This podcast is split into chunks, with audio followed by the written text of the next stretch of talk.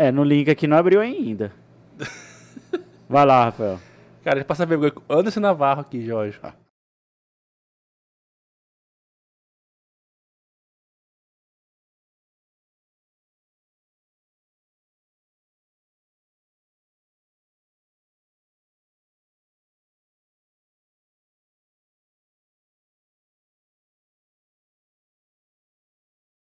Um dos maiores comunicadores do Brasil, como eu digo todas as quintas-feiras. A gente tá falando de Anderson Navarro. Anderson, obrigado, meu irmão, por você estar aqui com a gente. Eu é que agradeço. Ó. Obrigado, O Anderson. convite aqui, E já 500 e... Esse é o programa número 112, acho que é- foi o convite de 512, então. E, e, Anderson, você que é um comunicador melhor que a gente. Como que fala 112 aí, você sabe? Você quer, que- quer, quer, quer saber como o comunicador falaria? Aham, 112. sim. 112, né? 112. Aí, é, o- é que todo Rafael. mundo entende, pô. É que eu Esse sempre- negócio de você ficar inventando moda aí do centésimo primeiro, isso aí esquece. Ah, viu, É Rafael? cento- é É 212, que eu sempre tento 112. botar o Jorge em uma pegadinha meio enrascada, entendeu? Essa que é a verdade. Ô, Anderson, mas. Sim. E, e aí, cara, como que foi a primeira, assim, acho que a gente sempre teve curiosidade como bons cuiabanos, mato-grossenses, é, como que foi essa, essa coisa sua da saída da Globo, né? É, eu acho que ficou aquela coisa, porque a não, gente peraí, tava... Jorge, explica direito. Que a gente tem uma. a- Além da nossa audiência não ser muito qualificada, Ah. a gente tem uma galera muito jovem. Ah, é. Então você quer que eu fale quantos anos o Anderson ficou na Globo? Pois é, cara. Pra quem não sabe, ele. 35 anos. Aí. 35 anos. E a gente não tá falando apenas de 35 anos, a gente tá falando que você chegou ao maior cargo lá, né, de editor-chefe, você, a gente, seu rosto, acredito que você e Elias Neto tá gravado na nossa cabeça, né? Você marcou a nossa geração, eu tô chegando aos 40, Rafael também, então você é um, um- quando a gente fala que você é um ícone, é um ícone, não é algo assim Tá, mas gente- primeiro, o que faz o editor-chefe? É o cara que manda na porra toda.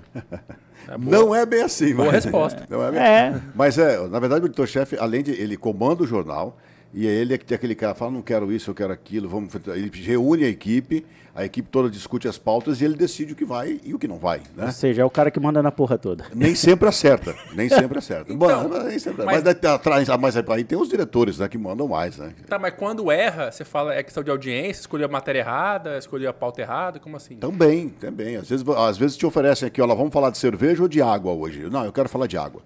Não, mas hoje é o dia da cerveja. Tem que falar, não, mas eu não quero falar de cerveja, eu quero falar de água.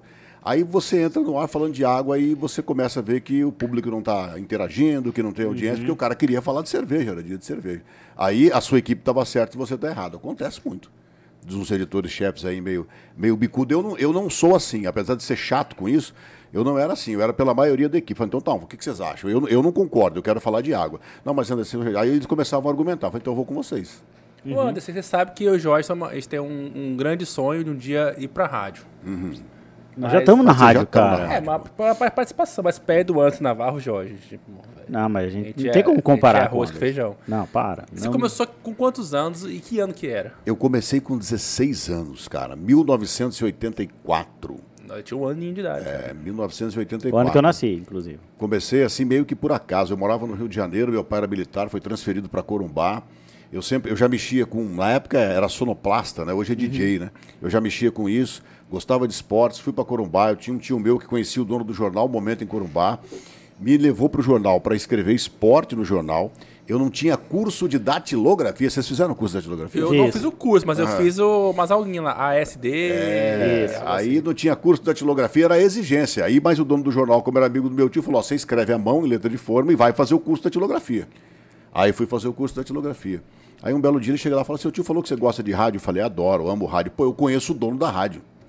Falou, da Rádio Clube de Corumbá. Você com Vou quantos arrum- anos isso aí? 16 anos. 16 anos. Vou arrumar um teste para você lá. Aí fui lá fazer o teste, a diretora da rádio ouviu o teste e falou: você começa hoje à noite. Falei: como assim? Eu nunca fiz rádio na vida.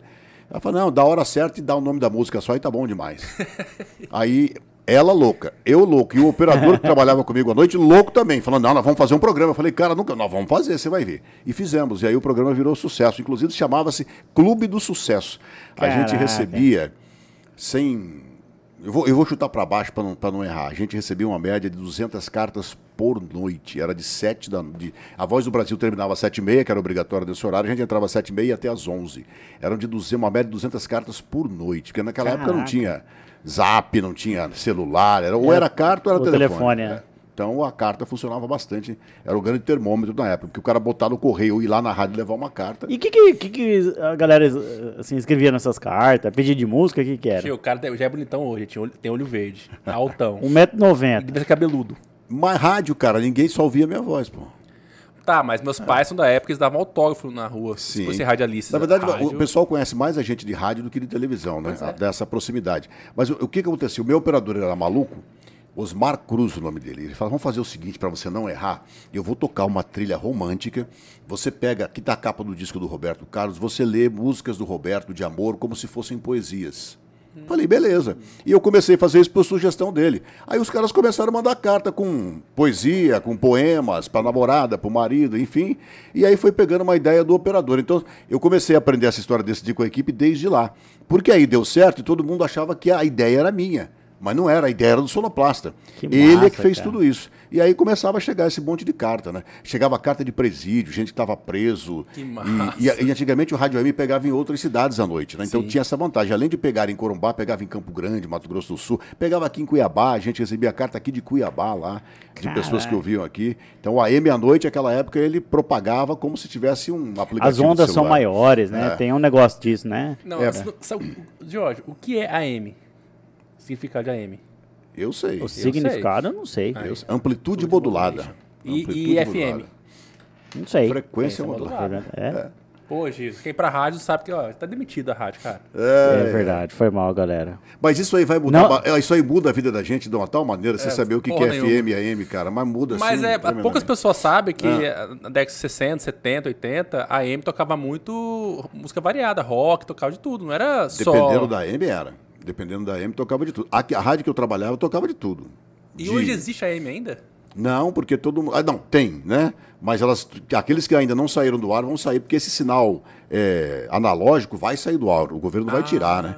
Então, quem não migrou para o digital, para o FM, vai perder o sinal de rádio, assim como TV também.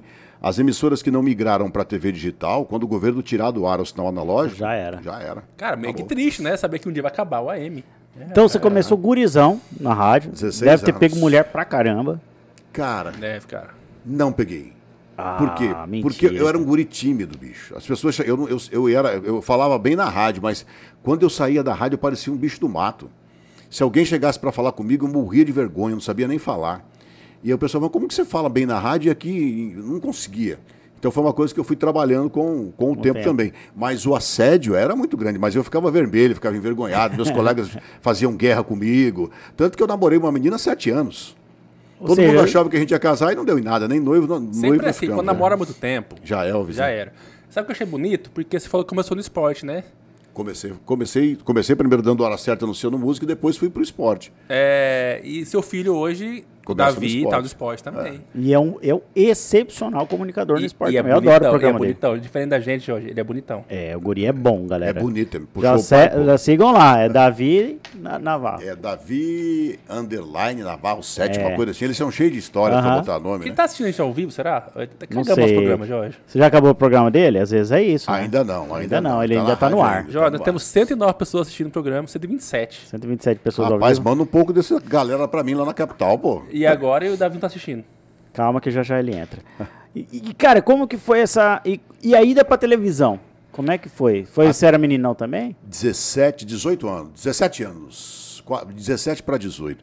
Eu trabalhava na rádio e o locutor principal da rádio, Jonas de Lima, está em Corubá até hoje, amigão meu, inclusive, ele ia sair candidato a vereador.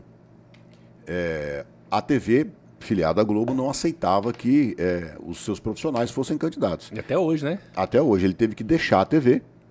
É, hoje não, hoje você, você sai é obrigado a voltar por uma questão de legal, né? Mas antes você tinha que sair, você tinha que Uma escolha. era uma escolha. Aí ele me chama e fala assim: você não quer trabalhar na TV? Pô, 18 anos, 7 17 para 18, cheio de espinha no, no rosto, né? Falei, ah, cara, não, não vai rolar. Ele falou: não, vamos fazer o seguinte: vou falar com o diretor para você fazer um teste. E o diretor, não sei se vocês conhecem, mas ele está aqui em Cuiabá, hoje é advogado. Largou mão de ser jornalista e virou advogado. Gilmar da mim, inclusive, é meu advogado. Aí fui lá. Tem o filho dele também, que é um é médico, outro é advogado aqui também em Cuiabá. Aí ele chega, chego lá, ele faz, vamos lá, Guri, fazer um gaúcho, né? Vamos lá, Guri, fazer um teste. Vamos botar você no ar no Jornal da Noite. Nós tínhamos, na, na época, a gente tinha a terceira edição, que entrava meia-noite. Tipo o Jornal da Globo, né? Tipo um jornal desse, e gravado. Aí ele me botou de madrugada. Fui para essa esse horário da noite, aí depois fui para o horário do almoço, aí depois fui para a noite, aí depois comecei a fazer de tudo, aí depois fui para o esporte, apresentar a Globo Esporte também. E o Gilmar da mim, eu quando falo para ele, você que foi o doido que me botou nesse negócio. Ele falou, não, porque você tinha talento. Aí, mas foi ele, ele que, ele que me botou em televisão, uhum. pagou, né? Porque botar um garoto de 17 para 18 anos no ar, tem que ser louco também, né? Tem que ser louco. Uhum. Tem que ser louco. Aí comecei de 17 para 18 anos e aí não parei mais. Isso, Isso já, já na filiada Globo. Filiada Globo é, já. Teve foi Morena a, lá. Foi a única emissora de televisão que eu trabalhei durante ah. toda a minha vida. Eu só saí de lá para ir para a TV Cidade Verde. Que massa, né, Nunca né, deixei a... a, a...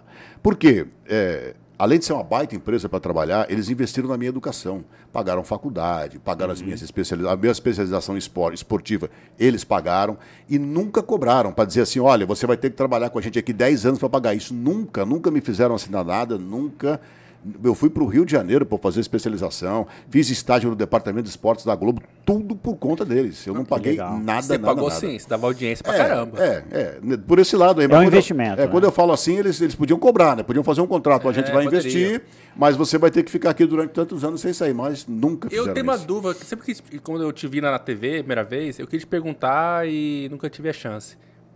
Quando eu te via na TV, é, aquele seu jeito já mais solto fazer jornalismo era uma orientação da Globo, já havia uma tendência da Globo, ou você que falou, quer saber, eu vou desgestar isso aqui? Não, fui eu mesmo, aquilo foi loucura minha. Que você minha. criou uma tendência? É, foi loucura minha, comprada por dois caras, Gustavo Bortoli, que hoje é diretor de jornalismo da TV Verdes Mares, Sim. e Orlando Loureiro, que hoje é o cara que me trouxe para Cuiabá. Ele tinha saído, foi para São Paulo, depois foi para Record, foi diretor de jornalismo da Record e voltou. Então, esses dois caras bancaram. Porque foi um, foi um negócio que não foi fácil de bancar. Uhum. Mas tanto o Gustavo Bortoli, que era o gerente local de jornalismo, e o Orlando, que era o diretor-geral, eles falavam só para mim assim: toca o barco, o resto aqui a gente vai segurando. O mas, resto aqui a gente vai segurando. Mas da onde saiu? Você acordou um dia e falou: cara, saco fazer essa porra quadrada. Eu vou... Foi assim? Vou inventar um trem vou... diferente. A história, a história é, é, é, um pouco longa, mas eu vou tentar não, resumir. Favor, Olha o que, que é aconteceu. Eu fiz a especialização de esportes, comecei a narrar futebol comecei a, a, a, tomar conta do núcleo de esportes. Um dia o Ulisses Serotini, é, que era o diretor de jornalismo, fala para mim assim, Navarro, vou te promover a gerente de esportes da Rede Mato Grossense, dos dois estados. Você topa? Falei, topo. Tô resumindo, tá? Uhum. Aí comecei a, a, organizar o esporte das, do, dos dois estados. E aí aquela correria, transmite daqui, transmite de lá, cuidava daqui, cuidava de lá, narrava lá, narrava aqui, narrava para o Sport TV, e aí a coisa foi, foi andando. O Ulisses é um cara que tem o um coração do tamanho de um mundo, cara. O Ulisses é um cara. Você olha para ele assim, você vê ele carrancudo, mas ele tem um coração enorme, é um cara muito bom, muito gente boa. Aí ele. É, a Globo pediu para tirar ele da direção de jornalismo, eu não vou entrar aqui na questão, porque é uma questão pessoal dele, né? Aí o seu Zilmar Melati, que era o diretor-geral na época, falou assim: não, você vai sair do jornalismo, mas você vai continuar aqui, pô. Você é um inteligente, você é o uhum. da casinha, pô. Sim. O Ulisses é um cara inteligentíssimo. E o manteve lá.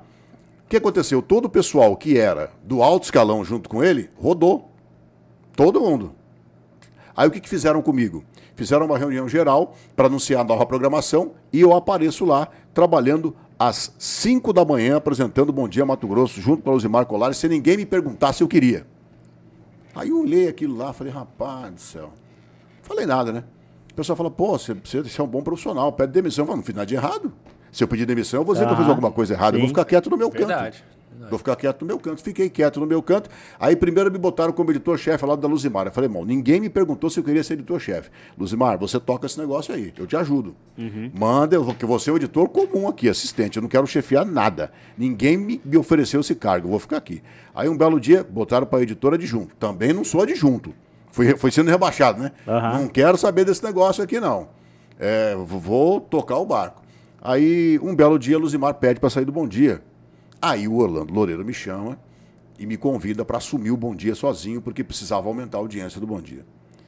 Aí eu falei assim: Agora, antes disso, nós vamos conversar, né? Lá de trás, quando vocês me jogaram nessa madrugada aí. É porque é madrugada. Ah, É, porque eu deve ser pesado, três da né? manhã, É pô. foda, cara. Eu entrava às quatro da manhã. Eu tinha que estar. Eu che- acordava às três para estar às quatro. Eu moro perto da TV Centro-América, então não Tá tinha louco. muito problema. E dormir a que horas? Rapaz, esse que é o problema, né? Não, não tinha hora para dormir. O dia que dava para dormir cedo, dormia cedo. O dia que não dava para dormir cedo, dormia tarde, dormia Tocava. pouco. E a, a vantagem é que a Centro-América tem uma, ou tinha, não sei se ainda tem, né? Uma sala de descanso. Que você ia lá no intervalinho, 10 minutos que você tirava de cochilo, você dava uma, uma reanimada, né? Sim. É. E aí, aí nós conversamos, aí botamos tudo em pratos limpos. Falei, não, não então. Não, mas você sabe, eu sei o que, o que eu sei a pressão que você passou, inclusive para que eu saísse. Porque eu tinha muito tempo de casa, a multa para eu sair era muito Ah, alta. daí se for jogando você assim, pra- vai, vamos Entendeu? jogar aqui. Ninguém me falou que era Daí isso, mas eu não sou sair. bobo, né? Ah. É, ninguém me disse que era isso, mas o que, que você entende com isso, É, né? não, é, meio uma pressão, né? pressão. Mas eu não tinha feito nada de errado. Aí fui pro Bom Dia. Saiu o primeiro Ibope, Bom Dia subiu um monte de audiência. Saiu o segundo Ibope, Bom Dia subiu outro monte de audiência. Aí eu falei para minha editora executiva, a Dorian Antunes, que aposentou. Falei, Dorian, o MT1 levou pau de novo. Ela falou, o que, que nós temos a ver com isso? Falei, esses caras vão botar a gente na hora do almoço. Ah, eu não quero. Eu falei, nem eu. Eu tô muito. Eu já estava acostumado com o de madrugada. Aham. Já era a minha praia, pô. Já virei morcego. é. Já deixa eu aqui mesmo. Não quero saber dessa história. Agora eu Mas- não quero sair mais também, né, não, pô? não deu outra. O Orlando estava em, ele, na época ele ficava em Campo Grande, ele chegou, eu quero conversar com você. Me mostrou o Ibope. Tava levando um pau do cadeia neles, daquele assim, astronômico, com pressão que tinha que melhorar. Falei, cara, isso aí só um milagre. Ele falou, não, você não precisa fazer milagre, não. Você subindo quatro pontos, tá bom. Eu falei, não, mas eu acredito em milagre. Eu falei, eu acredito em milagre. Não, mas nessa primeira pesquisa aí, cara, subindo quatro pontos, eu não lembro os números exatos, mas era algo mais ou menos assim, sei lá, 20 pro cadeia e 5 pro MT1. Eu não lembro o número tá exato. mas discrepante, né? Era um pau violento. Aí eu falei, não, quatro pontos só para mostrar que a gente tá reagindo já é bom. Eu falei, não, eu vou brigar para passar os caras. Bom, Uhum. aí já é com você. Só que eu quero uma condição. Ele falou, qual? Eu quero toda a equipe do Bom Dia do MT1. Cara, Ah, isso todo pesa? mundo. Isso pesa? Porque lá, lá na minha época, cada jornal tinha, tinha sua equipe. Editores, Editores, galera, repórteres, cada um tinha sua equipe. Eu quero toda a minha equipe comigo. Porque se o Bom Dia subiu, não fui eu sozinho. Tem essa galera aí que Verdade. trabalha comigo. É. Porque eu não uso TP, eu não uso texto, eu não uso nada disso. É tudo no. Ah, Então eu preciso confiar não em quem usava tá. TP pra fazer o- Não, não usava. Era tudo no. Até tinha o TP com o texto lá, se... mas eu. Né, eles já deixavam. Para mim era só uma frase. Chama VT do, sei lá, do. Tudo menos política. Mas eu já sabia tudo sobre o assunto. Então, pode botar, Você uma estudava frase. antes, né, Já André? sabia. Então, é, ele falou, cara, mas uma pessoa eu vou precisar, que é a Francisca Medeiros, acho que está até hoje lá. É porque eu quero, pô, eu quero botar a Chica para chefiar a segunda edição. Eu falei, ah, beleza, pô, vai chefiar a maior audiência da casa, né? Não, aí, pô, aí não tem jeito, eu não vou fazer isso com ela, né? Uhum. Falei, mas aí eu quero que na equipe o Flávio Coelho. que é do esporte, não era? Não, Ah, não, que ele, era ele, era, ele fazia previsão do tempo. Isso, previsão- do Mas tempo, porque isso. era um garoto inteligente, que manjava de mídias sociais, uma barbaridade, e era o que eu estava precisando para para trabalhar com a gente lá, junto com o Júlio, que cuidava dessa área no jornal, que era outro editor de texto. O Flávio foi para a CNN, o Júlio também foi para a CNN Massa, depois. cara. Aí ele falou, beleza, Flávio, tudo bem. Aí pronto, trouxemos o Flávio. Então a equipe de editores era eu, a Dorian, o Flávio Coelho e o Júlio. O Júlio, que era de São Paulo, estava aqui, éramos quatro editores de texto no jornal. E a Rose Medeiros, cinco. Olha você ver, cinco editores de texto. Tudo isso pro, do meio-dia. Tudo para a hora do almoço. Aí o que, que eu fiz? Marcelo Werder, que hoje é gerente de programação da Globo em Brasília, manja pra caramba de pesquisa Ibope. Falei, Marcelo, me abre essa pesquisa aí, eu quero ver tudo que tem nessa pesquisa na hora do almoço. Vamos lá. Cara, ca- sai, sentava com ele lá e ficava. Ó. O público é esse, é mulher, é homem, é não sei quem, é não sei quem. O que, acontece, o que acontecia era assim. A TV Centro-América vinha numa linear de audiência de manhã. Quando batia o horário do cadeia, ela fazia assim, a, a, a, A TV, curva lá. a, a Record subia. A Centro-América continuava no mesmo, mesmo pico de audiência dela, mas vinha uma galera que ninguém sabia de onde e fazia assim pro cadeia. Aí eu falei, Marcelo, eu tenho como descobrir quem são esses caras? Temos, a pesquisa mostra. Fala, abre aí para mim. Homem de 25 a 35 anos que chega na hora do almoço para assistir TV ou que está acordando para sair para trabalhar e está assistindo a TV. Falei, ah, então é dessa galera que eu tenho que ir atrás, não é? É dessa galera que você tem que ir atrás. Porque ó, o público feminino você já tem, o masculino você já tem. A gente precisa trazer essa galera para cá. Eu falei, ele falou para mim, você tem uma estratégia? Eu falei assim, eu tenho e vou dividir com você. Ele falou, qual? Quem manda no controle remoto da casa? A mulher. Falei, então, ela vai tomar conta do. Vou trazer essa mulherada para a hora do almoço e vou fazer esses caras perderem o comando do controle remoto. Porque eu não posso dar Que polícia. massa, cara. Eu não posso dar polícia do mesmo jeito que a, a concorrência Pode. dá. Aham. Né? E até Sai no sangue porque, contra o remoto, não tem como. É. é, até porque eu não, eu, não, eu não gosto disso. Aí o que, que acontece?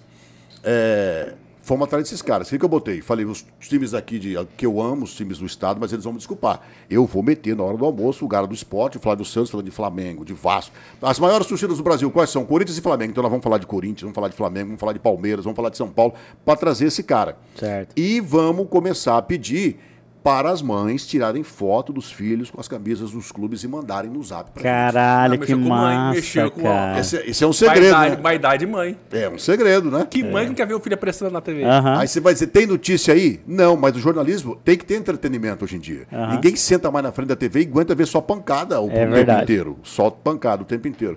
E aí eu provei isso. Fui lá, aí as, as mulheres, aí dia dos namorados, eu falei assim, ó, manda uma foto de quando você conheceu o seu marido e manda uma foto e, e uma, uma música que você é, ouvia, que marcava, manda aqui pra mim. E aí a gente começou a separar, a equipe começou a selecionar para no dia dos namorados a gente rodar. Ou seja, o cara, vou assistir o cadeia, eu imagino assim, né? Vai, vai não, me dá o controle aqui que o Anderson vai mostrar a foto do nosso filho lá na camisa do time. Certeza, Acabou, cara. bicho, acabou. Eu já vou fazer isso aqui, cara. É. Cara, Aí mas começou a dar certo. Corrida de Reis fazia muito isso também. Corrida de Reis fazia muito isso também. Só que é outro público, né? Televisão Top. tem. ó, televisão, os meios de comunicação tem público. Por isso que o MT1 ve- bateu a audiência. A gente descobriu qual era o público do horário. Porque às vezes você está fazendo é, o programa, achando que você está fazendo o programa para um público, mas aquela hora não é aquele, aquela pessoa que está assistindo televisão. Aí você está fazendo o programa para a pessoa errada. O que acontece? Vai levar pau na audiência. Você tem que descobrir quem está ali assistindo E aquele Corrida horário. de Reis, quem, quem tá lá assistindo? É o, ó, a Corrida de Reis é um fenômeno, cara. Todo mundo. É verdade, né, Todo, cara? Todo mundo. mundo gosta. É um troço assim que a gente fala, rapaz, mas como, como essa corrida de rei as pessoas se apaixonaram por ela? É mesmo. Todo mundo, criança, jovem, adulto, todos, cara. Você falava de corrida de reis, era. Tanto que a gente conseguiu transmitir a corrida de reis com autorização da Globo por causa disso. Porque ela era uma unanimidade. Né? Cria. Todos. Você não ouvia falar assim, eu não gosto de corrida de reis. Você já correu, Rafa? Corrida de Uma rei? vez só. Eu- Sabe- sabe você já eu correu, corri? né, Anderson? Com certeza. Não. Nunca não correu, Anderson? Só trabalhava. Ah, tá Eu brincando. corri Só trabalhava. com um Só amigo, trabalhava. um colega seu, que tá, tá lá até hoje, Ah. o Cícero Mariano. Cícero. Pô, Cícero é gente boa demais, bicho. Sabe que eu trabalhei quatro anos com ele? Lá, ele saiu, o Cícero assim, ele saiu da TV e foi montar uma agência. De- Foi, né? foi. A Sam Mariano, cara. Foi, É, Sam o nome dele é Mariano. Cícero Mariano. Daí A agência era Sam Mariano. Trabalhei quatro anos lá e ainda toda a corrida de reis a gente ia correr. Completei uma vez só, quase morri, aquele calor todo, mas enfim. Ah, eu já fiz algumas corridas de rei, já fiz umas Eu trabalhava em todas elas, aí não tinha como, do esporte, né? Só, mas voltando àquela história lá, mas não foi só isso que a gente fez, né? Isso aí foi uma das estratégias para trazer o público. Massa. Nós usamos a toda a estrutura que a Centro-América tem, né? A gente tinha cinco links, o jornal era todo ao vivo, não tinha VT, não tinha reportagem gravada. Eram cinco links, tudo ao vivo. Tudo Caraca. ao vivo, não tinha gravado, era drone ao vivo. Tanto que tem uma musiquinha que fizeram na época, né? Como é que é? É, na rua, no ar, em todo lugar, né? Porque a gente tava em tudo quanto é canto, né? A gente voava de drone ao vivo, a gente, enfim, entrava, entrava dentro de carro.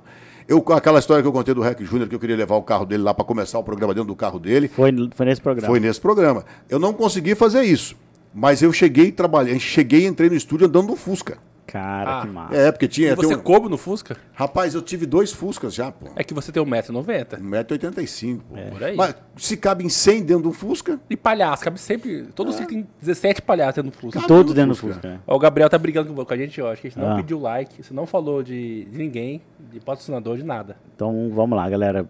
Bom, a gente tá com 210 pessoas ao vivo, então valeu, galera. Obrigado pela audiência. Já aproveitem aí, se inscrevam no canal. Pra você não custa nada, pra gente vale muito, né, Anderson? Um incentivo à comunicação, né, a, a, a informação. aproveita e segue o Capital Notícia também. Segue também, Verdade, galera. Capital Notícias, O Anderson Navarro, todos os dias, na 101.9, das 7 da manhã às 9 horas E da manhã. quinta-feira, tudo menos política. Lá, E esse certeza. horário que escolheu é bom? Esse de rádio, É, não, agora, não, eu falei esse aqui do YouTube agora à noite. Esse horário do YouTube à noite. Quinta-feira, cara. soube. Quinta-feira à noite. Você sabe que a, a internet é uma coisa que eu, eu, eu estudo bastante E eu falo para muita gente assim, você vê um monte de gente, eu não sou muito de falar palavrão, mas vamos falar, ditando regras na internet. Cagando regra, ele falaria, mas você é um cara fino. É. Não existe isso. Não existe. O pessoal fica doido comigo, ah, então prova que não existe. O pessoal fala assim: olha, o horário que mais o seu Instagram dá audiência, você tem que postar em tais, tais horários. Cara, se você olhar o meu Instagram, ele tem audiência o dia inteiro. Ele só não tem audiência quando eu estou dormindo, que é de madrugada.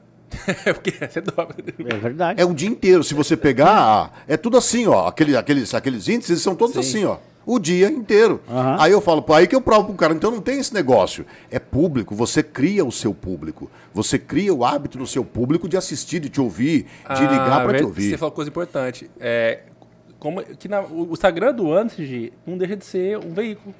Então, se o público dele gosta dele, vai se adaptar aos horários dele.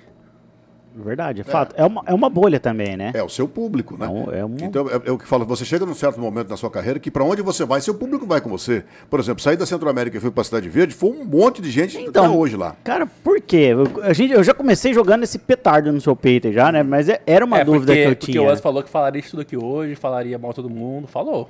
Lá na rádio. Mas era, era uma dúvida, cara. Todo mundo ficou assim, cara, o Anderson saiu da. Pô, por quê, cara? Sabe? Todo mundo Ó, maior. Eu saí, vou, vou, te- vou te contar. Primeiro, financeiramente. Né? A TV Cidade Verde fez uma proposta financeira para mim que era praticamente irrecusável. Eu já che- cheguei para pedir demissão, já tendo a certeza de que a Centro-América ia falar: beleza, cara, a gente não vai pagar para vocês. Mas não foi o que aconteceu. Quando eu chego lá para pedir demissão, primeiro o diretor-geral, seu Zimbar Melati, aceita a demissão. Beleza. Aí, o gerente de jornalismo da época já tinha trocado, era o Marcelo Rosa.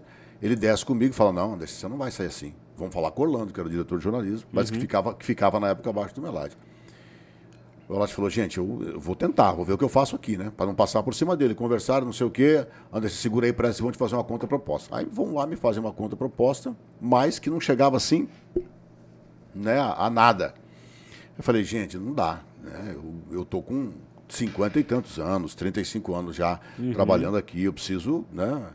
É, não tinha, não, não, vou, não, vou ter, não vou ser exclusivo lá, coisa e tal. Não, mas vamos Lá, negociar. na, na Globo você era exclusivo, né? Exclusivo, Exclusivo. exclusivo. Aí começa a negociação. Eu já tinha dito pro Igor na Cidade Verde que eu não ia sair da Centro-América do dia para noite. Eu fiquei lá 35 É, anos. não é assim. Eu não vou chegar lá e falar assim, amanhã eu não venho mais, né? Então eu vou ouvi-los. E comecei a ouvi-los. Até para que resumir a história um dia, a Globo entra na parada. Liga pro Orlando e fala, Orlando, resolva isso. É a sua maior audiência. E é mesmo. É o cara que saiu da madrugada para virar a história da audiência aí. Massa, né, cara? Então nós temos que tentar manter esse cara aí, pô. Aí, os donos entraram na jogada também. Um dos donos me liga, um dia ele me liga. Fala, André, esse aqui é o André Zaran. Fala, pô, André, Do aqui. Grupo Zaran. Do Grupo Zaran. É gigantesco, Mato Aham. Grosso. É, ele me liga. Fala, cara, a gente não quer que você saia, pô. Você começou aqui com 18 anos, sua vida é aqui, seu filho nasceu aqui, você não Legal. pode sair. Eu estou autorizando o Orlando a fazer uma proposta para você bem melhor do que essa que foi feita. Falei, caramba, né? Eu não, eu não tava fazendo leilão, eu não queria isso. Mas eu, eu tinha que respeitar a Centro-América pelo tempo que eu certeza. fiquei lá, né? Com certeza. Fizeram, cara. Fizeram de tudo, de tudo, de tudo. Falei, Orlando, seguinte, eu ouvi vocês até agora, não estou fazendo leilão, nada disso, né? Mas por respeito e o que vocês estão me fazendo como profissional. Ele falou, não, Anderson, eu entendo. Mas eu até tinha, tinha quase que certeza que você não ficaria, porque o que você vai ganhar na Cidade Verde é realmente o que nós estamos oferecendo. Não, não chega nem, nem, nem, nem na metade do que eles estão oferecendo para você. Mas é, paciência, né? A gente tentou manter você aqui. Falei, muito obrigado. De lá para cá, já tentaram me levar de volta quatro vezes. Pô, eu fico feliz com isso. E vão tentar mais, porque, cara, você fazia diferença. Fico feliz com Verdade. isso. Eu tenho amigos lá, eu gosto muito de lá. Quando eu ouço as pessoas falando bobagem de lá, me irrita muito. Os caras falam, ah, porque lá é assim, lá não tem nada disso que falam. Não tem, cara. Nunca me pediram para falar nada, nunca me pediram para deixar de falar nada, nada. Assim, ó, nada, nada, nada. Então vamos fazer um, um mini quadro de desmistificando é, tabus e mitos da Globo. Uhum.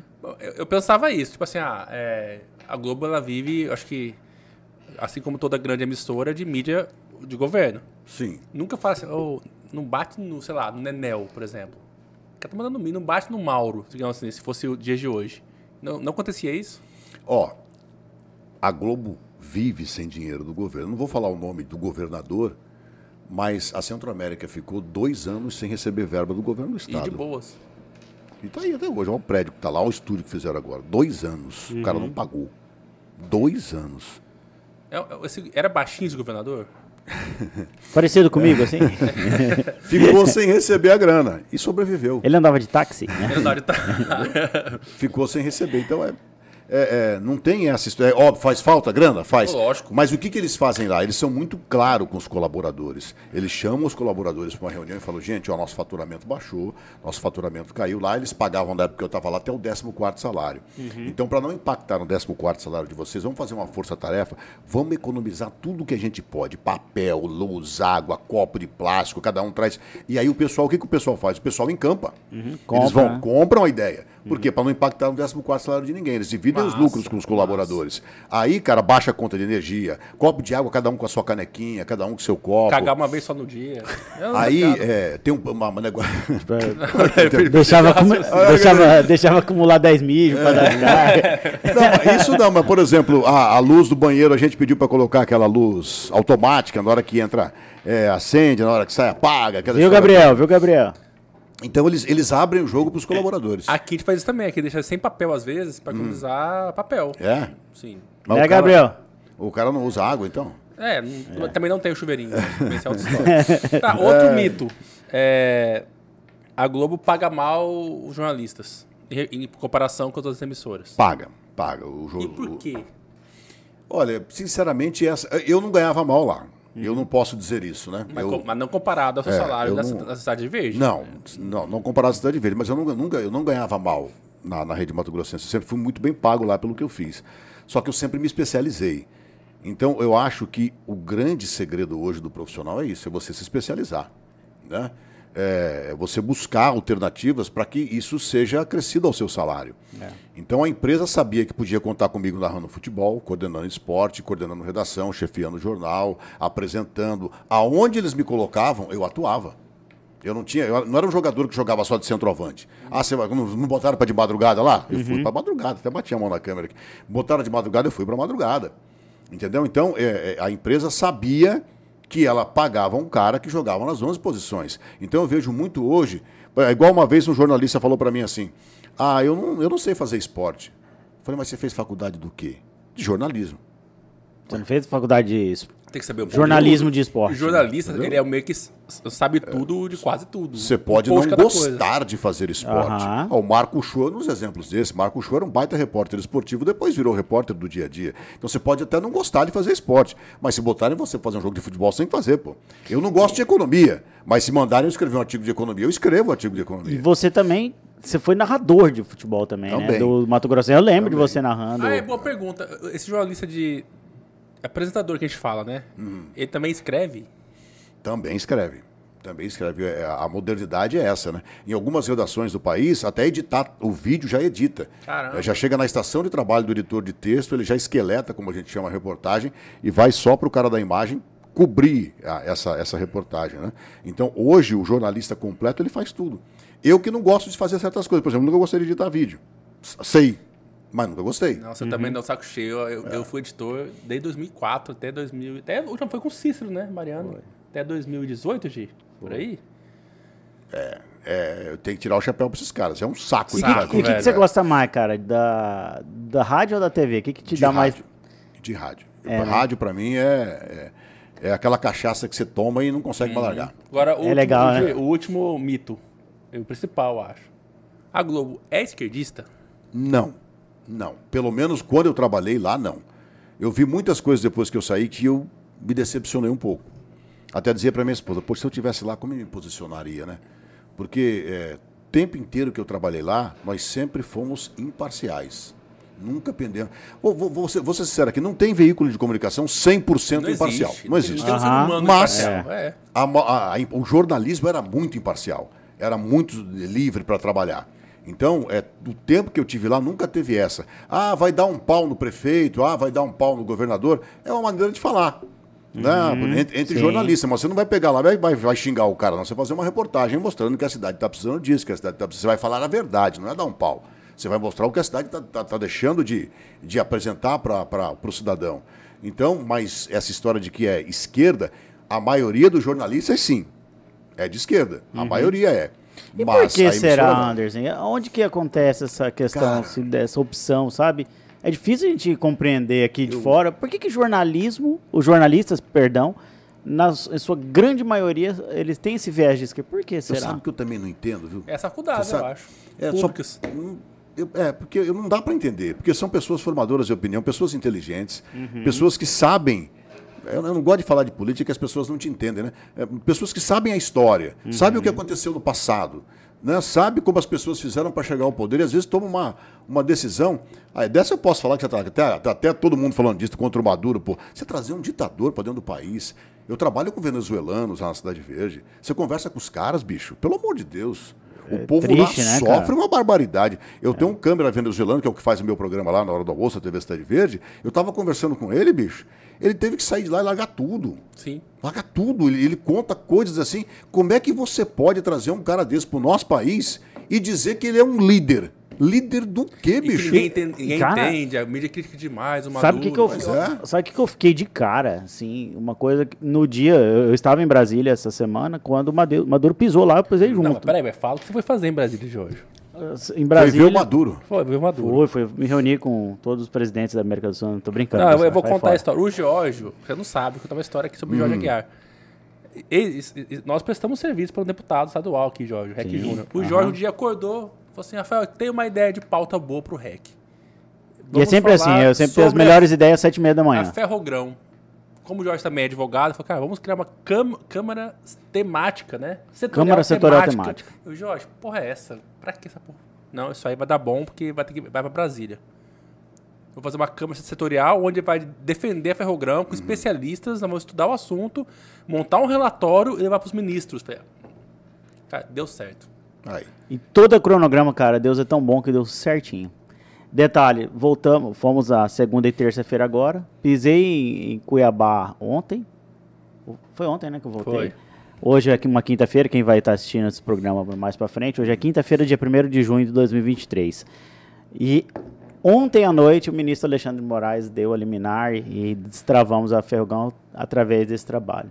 Olha só. Tem umas coisas... Aliás, isso aí já, sei- já sei que já falou do Jornal da Capital de manhã, isso aí já. Sim, Não, mas é legal, né? Você vê as sei, eu tô histórias, né? alugando a história. Já furei você, É, pô. é. Já furei o tudo menos Agora, política. Já furou, Jorge, é ah. verdade. Aonde Cara, que- ó, sabe que o Gabriel vai fazer um corte agora.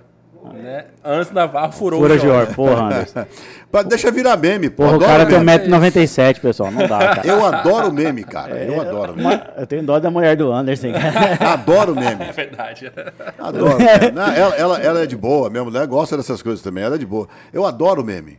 Não, Adoro. eu- Cara, eu só adoro. Adoro. hein? Isso aí é publicidade, como é que o pessoal do marketing fala? Espontânea, não é? Marketing espontâneo. Marketing é. espontâneo, né? Marketing espontâneo, pô. Mas, Anderson, sabe o que que me chamou a atenção? Ah. Segunda-feira, em Brasília, Maduro lá, o, o Lula falando, ah, o Maduro não é malvadão, o Maduro é um companheiro, né?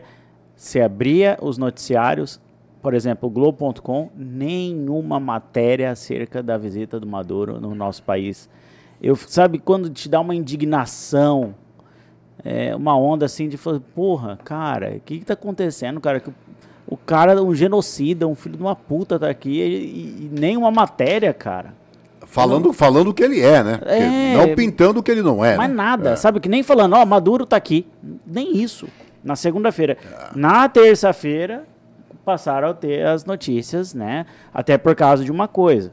Não foi apenas Maduro. Na, na segunda ele veio antes, mas na terça-feira estavam aqui 12 presidentes da América do Sul inteira, né? Acho que foram 12 que vieram. E, e o Lula faz um pronunciamento acerca de moeda única. Cara, o que, que você está achando dessa desse início do governo Lula? Como é que você está vendo tudo isso aí, cara? Rapaz, eu tô vendo como um circo. Eu tava lendo uma reportagem que, a que o Metrópole publicou. Parece que ele tá, não tá falando coisa com coisa. Ele tá senil, eu acredito. né? Tá ele, tá senil. meio, ele tá meio estranho. Não desrespeitando o cara que é presidente da República, mas é como a gente está enxergando nesse momento. Parece que tá tudo meio sem controle, meio sem comando, né? É Uhum. o ministro dele que vai, vai pro morro sem segurança. É o outro que não sabe o termo de. que é um ministro da economia, mas não sabe um termo de economia, erra. Uma ministra da cultura que fala errado. Uma do meio ambiente que dá um número errado. Eu, eu, eu, tô, eu tô meio perdido enquanto cidadão. Não vou falar nem como jornalista, mas enquanto cidadão. Né? Eu falei, eu, achei que diante de tantas críticas que eles fizeram ao governo passado, eles se- entrariam fazendo um governo a diferença, exemplar. né? Mas aí estão perdendo, estão quase sendo derrotados no Congresso Nacional, é, não estão conseguindo fazer. Não, o Lula tá de joelhos pro Congresso. Pois é. Quem diria te ver Lula de joelhos pro Congresso? Você acha, Anderson, que da sua visão, né, uma pessoa experiente da comunicação, e tal, você acha que a gente pode estar trilhando um caminho de um impeachment, cara? Eu acho, eu acho que já foi pensado desde a candidatura quando você botou o Alckmin de vice-presidente. O cara que chamou o presidente de ladrão, né? Tá A gravado inteira, a aí pra, vida tu- inteira. pra vida inteira, se une a ele. E um detalhe que pouca, ninguém quase falou sobre isso. No dia da, da, da, da posse em Brasília, o Alckmin estava no carro fechado atrás, Lula com a Janja no carro aberto. O Lula manda o Alckmin sair do carro fechado para entrar no carro aberto com ele. E se você pe- pega o vídeo, você vai ver. Eu não o sorrisinho deles assim, ó. Amarelo. De- amarelo, sem graça. Sem graça, totalmente. Geralmente quem tá lá venceu tá pulando, radiante, né? Não, mas estavam amarelíssimos. Né? Aí você olha e você fala aí, ó. Alguma coisa nessa história aí tá errada, né? É, é igual o Favre quando virou ministro. Ficou amarelo o sorriso dele aqui em Mato Grosso. Mas eu, sabe o que eu imagino? Mas foi um golpe genial do Lula botar o Alckmin. Qual que foi a mensagem, agora, marketing político de, dele? Que o Bolsonaro botou um militar mal-humorado, ca- caça-grossa lá pra ser o, é o Braga, né? Braga Neto. Pra ser o vice. Sim. Qual a mensagem que o Bolsonaro passou? Ó, não, Mourão, né? Não, agora na O segunda. primeiro foi o ah, Mourão, tá, né? tá. sim. Ó, galera, se me tirar, vai vir um cara pior que eu. Qual a mensagem que o Lula passou? Relaxa, eu vou fazer nada de errado. Se me tirar, vai vir o cara que vocês querem. Você entende a mensagem de comunicação por trás? O Lula falou, não, eu vou, a prova que eu faço tudo certinho é que meu vice, vocês adorariam que fosse ele. Então eu não vou vacilar, relaxa. E já o Bolsonaro não, ó, se me tirar, vai vir o Braga Neto. Cara militar, doido, doidão. doidão. Era o Mourão, porra. vice- Não, agora, da segunda, Não, velho. para reeleição, o Mourão Ah, pra- foi candidato pra a reeleição. senador. pra Agora, contra o reeleição. Lula. Contra o Lula, falo. Você entendeu? Essa é a mensagem. Mas daí deu certo, né? Só que ainda bem que eu não tenho mais filho pequeno, hein? É. Foi. Ele só chegando em casa e fala, pai, como que o outro chamou de ladrão e agora tá junto com ele abraçado? É, Você fala pra eu não mentir, pai. O cara mentiu, então, eu ainda bem que eu não tenho filho Ainda bem que pequeno Davi já mais. tá grande, É, Ainda bem que ele vacinado. já sabe, ainda bem É. que ele tá sabendo. Porque eu, e isso não é pior, como é que o próprio vice-presidente vai explicar isso pro neto dele? Pois é. Pô, você chamava o cara de ladrão. E eu posso estar muito enganado, mas eu tô vendo um Alckmin é, fazendo ações é, assim, produtivas até para o país, né? Eu vi essas, o- o- ontem, na verdade, o deputado Max Russi faz- falando no plenário da Assembleia Legislativa uma moção de aplauso, algo nesse sentido, para o, o vice-presidente Geraldo Alckmin, ambos são do mesmo partido, por conta da diminuição do preço do carro, que foi coisa do Alckmin. Ah, foi do Alckmin Foi essa do ideia? Alckmin, que foi uma ação do vice-presidente da República, Rafael. Apesar de que, eu, ao mesmo tempo, eu sinto que o Lula tá escante- escanteando ele já. Pra- porque porque- ele tava aparecendo muito, né? Mas qual o perigo? Porque, o, o- o- de fato, o Alckmin é muito brother. É tipo eu e você, Gi. É muito brother do Alexandre de Moraes. Tanto que no governo Alckmin, quem era, o, era o, o secretário de Justiça Alexandre. dele era o Alexandre, Alexandre de Moraes. Então qual que é o medo do Lula? Peraí, o meu vice é brother do cara que é loucão, o Alexandre de Moraes. O Alexandre de Moraes me tirar daqui não custa. Rapidinho. E agora, o Alexandre de Moraes já tá indo pra cima dele, semana que vem, por causa da, da- do 8 de janeiro. Então, assim, eu vejo já já, porque hoje o Alexandre de Moraes é herói da esquerda. Ah, porque foi pra cima do Bolsonaro. É que ele vive uma bolha, mas pra galera da esquerda, os memes era tudo o Alexandre Moraes, herói. Mas vai mudar. O Alexandre Moraes vai passar e pra cima do Lula. Será, bicho? Vai, escreve. Anderson, é, eu me recordo na pandemia, inclusive, é, a gente fez muitas preces né, pela sua recuperação. Eu sei que você passou por uns bocados, né? É, seu- você- como é que foi seu tratamento? O que, que virou, Cara. cara. Como é que foi essa evolução da sua doença, o dia de recuperação? Verdade, foi tenso que eu Eu vi. vou, eu vou te contar uma coisa que eu, eu, eu, eu descobri porque que Deus me botou no hospital. Eu não sentia nada. Estava normal, não tinha sintoma de Covid, nada. Aí, algumas pessoas com que eu tive contato pegaram Covid. Um dia eu falei para minha esposa, vou fazer o teste de Covid. Mas está sentindo alguma coisa? Não. Aí encontrei o Igor lá na TV. Falei, Igor, eu vou lá fazer o teste de Covid depois do jornal. Mas você está bem? Falei, tô. Mas vou fazer porque né, tive contato com essa galera aí. Fui fazer, eu estava com Covid. Aí me mandaram pro. Fui pro ponto de atendimento. Também não vou citar nomes aqui, né? Para não, não criar. Fui pro ponto de atendimento. Chego lá, é, 50% do pulmão contaminado, me mandaram pro oxigênio. A, a enfermeira falou: Você está se sentindo bem? Eu falei: Tô. É porque o, o oxímetro do senhor está marcando 89. Eu, pra mim, 89 era bom, nunca ninguém tinha ouvido falar nisso na vida, né? Sentei lá, mas você não tá sentindo tontura, nada? Eu falei, não, tô normal. Aí me levou pro oxigênio e fiquei lá um tempão no oxigênio, até de madrugada. Aí, ah, o médico vai atender o senhor agora, lá ver como é que o senhor tá. Ele me deu alta. Falou, ah, você vai para casa, toma esses remedinhos aí. Aí, se piorar, depois você volta. Aí tem um amigão meu, cristão, o Bert, se preocupou e falou, Anderson, eu tenho uma mé- médica amiga minha, você se incomoda de eu mostrar os seus exames para ela? Eu falei, não, mandei para ele.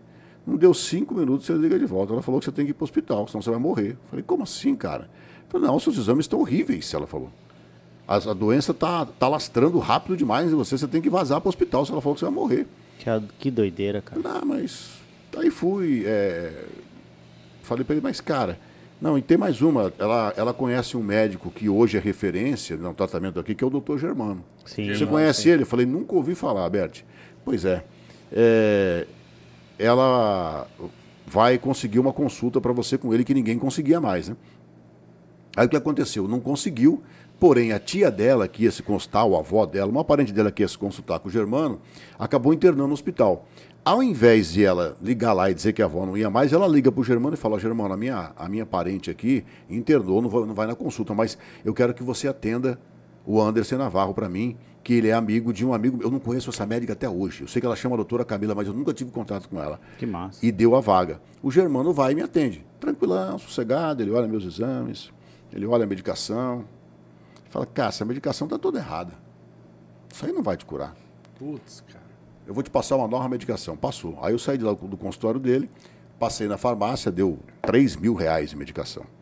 Aí eu falei pro cara, você parcela isso? Ele falou, parcela até em 10 vezes sem juros. Aí eu falei, tá, vou, vou levar. Aí ele falou assim, Anderson, essa é a diferença. Tem muita gente que chega aqui e larga o remédio aí, porque não tem dinheiro para pagar. Entendi. Tem muita gente. Aí comecei a tomar a medicação do Germano. E, e outra coisa que ninguém falava, quando o Germano me atende e vê o quadro, ele fala para minha esposa: você, se você não conhece um fisioterapeuta, eu vou te indicar um, mas se você conhece, já liga para ele agora, para ele atender o seu marido. Ele vai precisar de fisioterapia. Fisioterapia para Covid, pô. Nunca ouvi falar nisso. Aí a gente já conhecia o doutor Diego, um garoto, os dois garotos, Germano, garoto, e o fisioterapeuta, Aham. garoto também. Minha esposa entra em contato com ele, no dia seguinte, ele. Tô, tô pulando a história que é longa, né? Ele vai me Sim, atender. sim. Quando ele chega para me atender em casa, ele começa a fazer os procedimentos da fisioterapia, botar máscara, oxigênio. Ele pega e fala para minha esposa assim: olha, tem que ir para o hospital. Por quê? Porque é, o oxímetro, quando eu faço os procedimentos, ele sobe até 92. Eu paro o procedimento ele cai para 85. Tem até a foto do oxímetro com 85. E, e você sentia, se sentia bem, Anderson? Normal, boa. normal. Então, aí minha esposa falou, mas 85 não é bom? Ele falou, não, pô. Bom é 95. Não, é 95. A gente não conhecia nada na época. Ele tem que ir pro hospital agora. Se ele não for pro hospital, ele vai morrer. Aí ele liga pro Germano e fala, Germano, a situação dele é essa. Aí o Germano fala, vamos pedir uma ambulância para pegar. Ele fala, não, de ambulância eu não vou não. Eu falei, eu vou no meu carro. A minha mulher dirige, não. E você tá sem oxigênio? Não, tô bem, cara. Tô, tô, tô sossegado, pode me levar.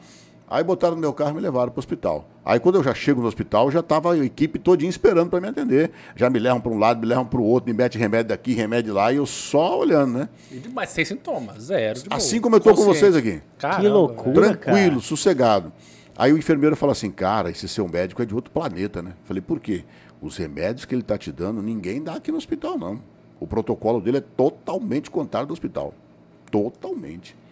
E aí, é... por que que eu falo? Agora eu vou explicar por que eu falei que foi Deus que me levou lá. Porque eu descobri o que era Covid. Que ninguém morreu de Covid. Ninguém. As pessoas morreram de uma infecção que era provocada pela Covid e que tinha tratamento. E pasmem. Adivinha qual era o remédio? Qual? Ivermectina, Puta que hidroxicloroquina e. Como é que é o nome do outro? Azi- Azitromicina. É mole? Que o Bolsonaro não soube falar, não soube explicar. Falou de maneira politizada e no mundo da polarizada, demonizaram o Uhum. Remédio. O Germano falou: vou te dar isso. Eu falei, cara, mas, mas isso funciona num tratamento, num pré-tratamento. Não, no seu depois caso, grave já. depois de grave, eu vou te dar essa medicação em doses diferentes daquela que seriam ministradas antes. Beleza. Aí ele tinha, você vai ter que fazer inalação. Vou contar uma coisa aqui que acho que é você preso. Você tem que fazer inalação com hidroxicloroquina. Ele mandou manipular a hidroxicloroquina. Aliás, ele, Uhum. eu brinco com ele, você quase perdeu seu CRM por minha causa, né? Ele recebeu uma carta do Conselho Federal de Medicina proibindo ele de usar a medicação. Mas tem que salvar a vida, não é papel do médico salvar Pois é, vidas? e ele salvou a minha. Pois é, Exato. então. Aí o hospital não aceitava a inalação. Porque, segundo o hospital, aquele negócio da inalação espalha pelo. Mesmo tendo aham, um no apartamento, ambiente no ambiente, mas tem, tinha Covid para tudo quanto é lado da dentro, pô, não vai isso. Aí, ele- aí ele fala pra minha esposa, mas ele tem que fazer essa inalação. Se ele não fizer essa inalação. Aí a minha esposa e o fisioterapeuta, o que, que eles faziam? Eles, escondido, à noite no hospital, me davam a inalação. Cara, três, três sessões de inalação. O Germano falou, são só três. Isso é porque é muito forte. A minha oxigenação estava em 89, foi para 92. Aí parou, estabilizou em 90. E eu com 5 litros de oxigênio ainda. Na segunda, ela estabilizou em 92, com 5 litros de oxigênio. Na terceira, ela ficou em 95 Uau, cara. com a hidroxicloroquina. Aí, dali para frente, que veio aquela injeção que ele aplicou, que é a. Até esqueci o nome dela. Um absurdo. Que é uma cara pra caramba, É, né? Esqueci o nome dela. Muito cara. E além de ser cara, naquela época lá, os caras estavam querendo vender pra gente por 50 mil reais. Meu Deus do céu. O Igor, o Igor, que virou meu amigo, meu irmão, o Igor falou assim: não, falou vamos pagar. A Uhum. minha esposa falou: não, Igor, você tá louco, eu não vou pagar 50 mil reais. Mas seu marido vai morrer. Não, não vai. Eu, no Deus que eu creio, nós vamos pagar o preço justo nesse medicamento. E ele também não ia querer que a gente compactuasse com corrupção. Uhum. Conhecendo o meu marido do jeito que eu conheço, se eu falar pra ele que eu me deixei corromper, ele não Tá vai disso? gostar. Ele não vai gostar. Exato. Mas nem na, nem na saúde dele. Beleza, e ela não topou, ela não aceitou. A gente pagou acho que 15 mil na. na- Deus, cara. que já era, o- é, é, mas era o preço justo, porque não tinha a. É oferta e demanda, né? É, não tinha, então já era o preço justo, a gente pagou. E aí o, e de- o Germano falou em 72 horas vai começar a baixar a infecção. Eu falei assim, eu creio num Deus que vai fazer isso antes. Ele falou, amém. Em 24 horas a infecção começou a despencar Que despencar. Aí tiveram os colegas que escreveram bobagem, disseram que ele estava usando um medicamento experimental para Covid. Não tem remédio para Covid. Ele estava tratando a infecção. Você trata a consequência dela, né? Sim, está tratando a Até porque é infecção. vírus, vírus você não tem o que fazer, né, Anderson? Lá no hospital, a equipe que me atendeu, ninguém falava em Covid. Eles falavam na infecção. É, um monte de nome lá, não tinha, ninguém falava. Os, os enfermeiros, não, aqui não tem Covid, não, seu Anderson, aqui nós vamos bater nessa infecção aí. Aí baixava a infecção, aí tem que baixar tal coisa. E aí eu fui vendo, convivendo com as pessoas lá dentro do hospital e vendo as mentiras que a gente aqui fora recebia. Aham. A equipe médica dizia para mim assim que quando o secretário de saúde, aquele que mandeta lá, falava assim: olha, só vai pro pronto-socorro. Se tiver ruim. Se tiver com falta de ar, o Germano falava, pelo amor de Deus, falta de ar, o cara tá morrendo já, não fala uma besteira dessa.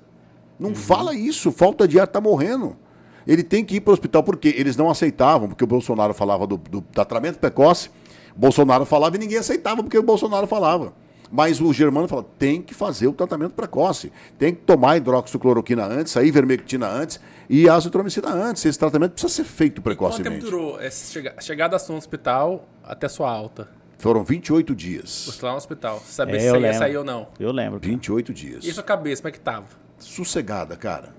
Assim como eu estou com vocês aqui. E isso a equipe médica fala, senhor Anderson, isso conta muito. O Pra senhor é um cara muito material, tranquilo. né?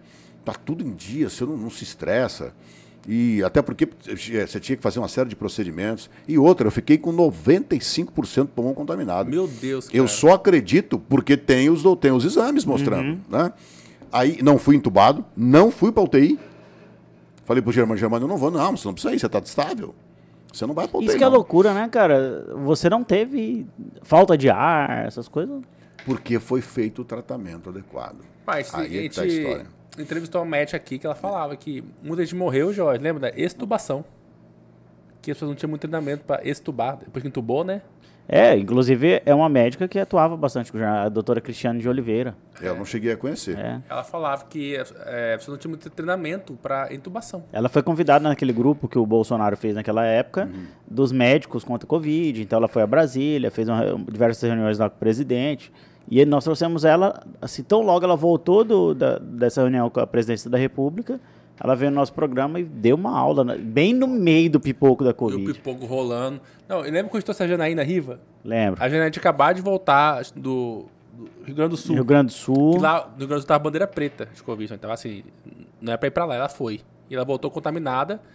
ela infecta a, A Laura, a Laurinha, que é a jornalista jornalista dela, e ela vai no nosso programa no dia que ela chega. Isso aqui a gente não sabia.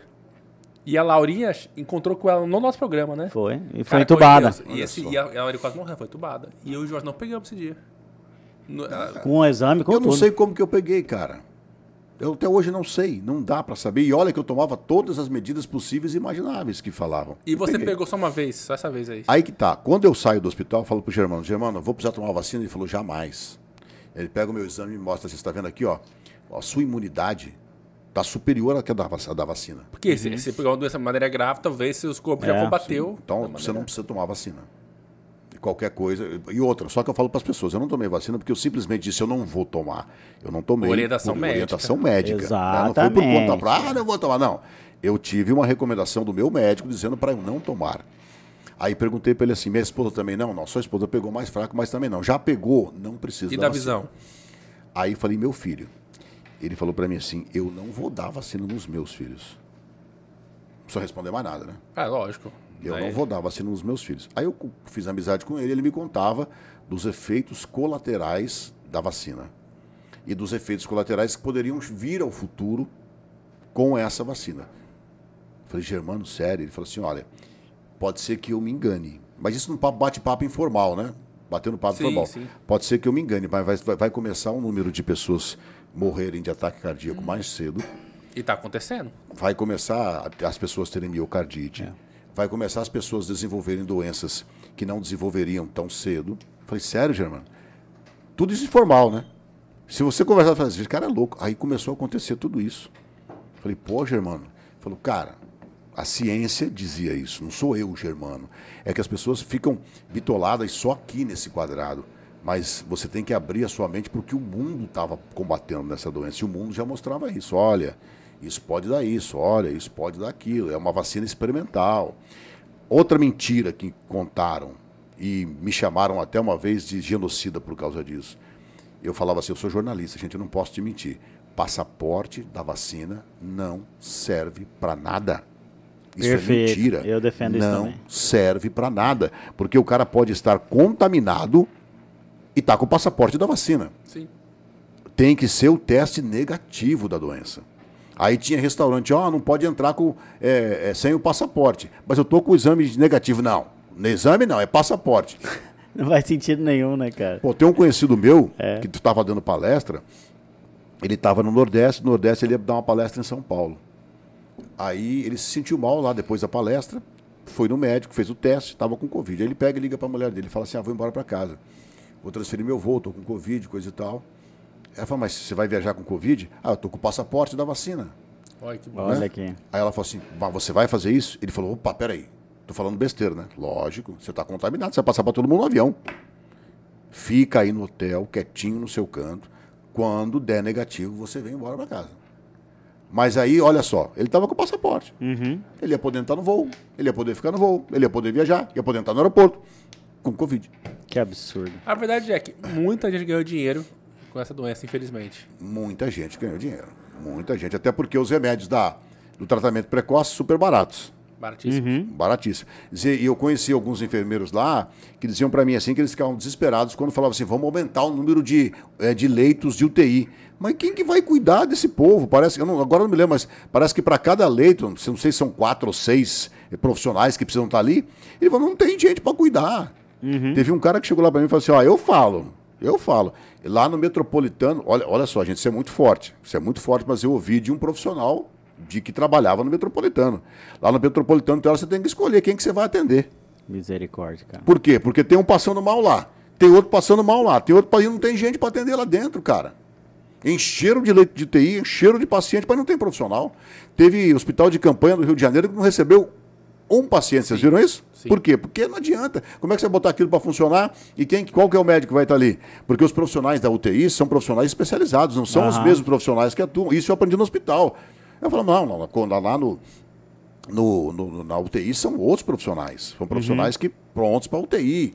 Né? Não, não é Até a própria a, a intubação, eu acredito que só tem dois médicos, especialidades, que façam isso muito bem, que é o UTIista e, e a anestesista, né?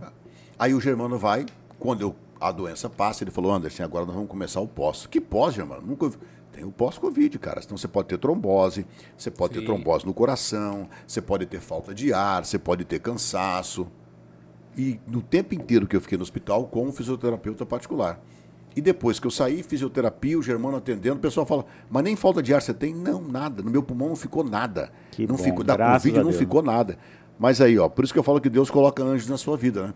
Botou alguém, botou anjos na minha vida para mostrar o que era a doença e para que eu saísse de lá e não mentisse pro povo. Fala, gente, o que eu sou jornalista, eu te tenho que dar os dois lados da notícia. Isso aqui é mentira. Isso aqui é verdade. Isso Uhum. Você aqui é testemunha, mentira. você, né? Aí ninguém pode falar assim, não, como é que você fala uma coisa? Eu passei por isso, pô. E você Eu consegue fazer uma literalmente análise, o que, que foi exagero é, da imprensa, querendo demonizar o Bolsonaro politicamente, e o que foi exagero do Bolsonaro? Você conseguiu lá no, hoje, pensando, olhando, para trás, fazer essa régua assim, pô, aqui de fato exagerou, aqui foi a imprensa. Eu vou falar sem paixão política, porque eu não tenho isso, Sim. tá? Eu acho que o Bolsonaro não exagerou, passando tudo que eu passei. Ele não soube falar. Errou na comunicação. Ele errou na comunicação. A imprensa exagerou por quê? Vendeu uma mentira. Aquilo que eu disse há pouco aqui, passaporte de vacina. Mentira, não funciona. Aquilo era para obrigar o pessoal a tomar vacina, porque eles compraram a vacina, pagaram a vacina e precisavam dar a vacina. Minha opinião, tá? Isso aí. Sim. Mas não funciona. Me- me- me- alguém me prove que funciona o passaporte de vacina. Alguém prova? Não. Não tem como provar se o cara tá. Então, é, eu acho que a imprensa pesou a mão aí e levou tudo pro lado da politicagem. Não foi nem política. Começou-se a criar uma politicagem em cima disso. Pra demonizar o Bolsonaro, que é um presidente de direita que eles não gostavam. Entendeu? Para bater em quem não tinha nada a ver Ou com a história. é, é perigoso caso o Bolsonaro elogiasse a vacina, é capaz que a empresa demonizasse a vacina. Exato. A- Até porque o Bolsonaro deixa de ser presidente e ninguém mais fala em Covid. E a Covid continua aí. E nem vacina, né? E O nem Lula, vacina. o Lula foi lá, ah, se precisar tomar 10 doses eu tomo, papá, falou um monte de besteira, mas acabou. E aí, ah, aí você faltou responder. Você, aí eu peguei Covid essa vez, o Germano falou: ó, você não vai pegar mais. Quando veio a Omicron, ele falou: essa você vai pegar. Eu falei, mas por quê? Porque essa ela é altamente transmissível. E vou falar com as minhas palavras, não vou falar com a dele, tá? Mas eu entendi assim que a Omicron foi a vacina que o mundo precisava. Porque quase todo mundo pegou. Teve E- gente aqui que no pegou e estúdio, eu peguei, sabe. você pegou na dela Peguei. também. E, eu o, peguei e o ela. Bolsonaro falou isso, né? Falou isso também. E ele só que assim, ele foi de maneira idiota, que você isso agora vai todo mundo pegar e é o- a tal da imunidade de rebanho, né? É. Então, é essa forma que ele não tinha para Mas falar. então, mas você é o comunicador. Você sabe a importância de saber a maneira certa de falar alguma coisa, né? E o Bolsonaro tava cheio de assessor e não ouviu ninguém. Não ouviu ninguém. E com um monte de jornalista contra ele, que pessoas que sabem falar, que são Uhum. formadoras de opinião. Por isso que eu falo que algumas coisas eu me decepcionei. Que eu não imaginava que alguns colegas meus fossem fazer isso. É, Por exemplo, vou dar um exemplo polêmico agora, tá, Gi? Vou entrar em polêmica, porque o Anderson Vamos. falou que entraria. sim. É, eu falo, eu te falei já isso em off Hum. várias vezes, que quando eu te conheci, eu te conheci na- televisão e eu gostei do seu estilo diferente, né? E que eu, com todo o respeito que eu tenho a Centro América, nunca mais teve igual, né? Mas esse tempo atrás, o Catani é o é o que fala bobeira aqui na no Mato Grosso, né? Uhum. É nosso amigo, já teve programa várias vezes, Regi. Muito amigo Adoro nosso, o Catani, mas ele é companheiro. polêmico. E teve um cara da Centro América, o Thiago Terciotti, que deu Uhum. uma lavada dele ao vivo, mas muito militante a lavada dele. Eu não gostei dessa lavada dele. Quando também. eu vi aquilo, cara, eu falei, cara, isso já- não, não é jornalismo. E eu falo porque eu já vi você dando opinião, mas você consegue separar opinião de jornalismo. Você consegue dar o fato e depois, né, dar o toque. Ele não, ele já ele começa o quadro fala assim: "Ah, Catarina, eu vou te explicar. Você não sabe o que é isso, você não sabe o que é aquilo". Ele foi deu uma militada ali. Você pode ter certeza que a chefia de jornalismo puxou a orelha dele. Ah, bolsa. O Thiago é um garoto, está aprendendo, está começando. Eu lá atrás já devo ter feito isso também. A gente se empolga na hora de falar e às vezes a gente não quer falar aquilo, mas acaba saindo errado. Aham. Ele é um garoto, trabalhei com ele, é um garoto inteligentíssimo, aplicadíssimo. Eu não vi o comentário dele, mas se é nessa linha, você pode ter certeza que quando ele saiu do estúdio, o chefe deve ter chamado ele e falado, Thiago, faz favor aqui, vamos conversar. Deve ter conversado com ele. Porque ele é um garoto, muito bem intencionado. Mas quando você está inflamado por tudo isso que a gente está vivendo aí, a gente acaba, às vezes, deixando de dar a notícia. Porque você imagina, se eu não fosse um jornalista experiente, eu fui chamado de genocida. Imagina, verdade. Meu Deus do céu. Né? Fui chamado de genocida. Fui chamado de antivacina. Fui chamado de antivacina.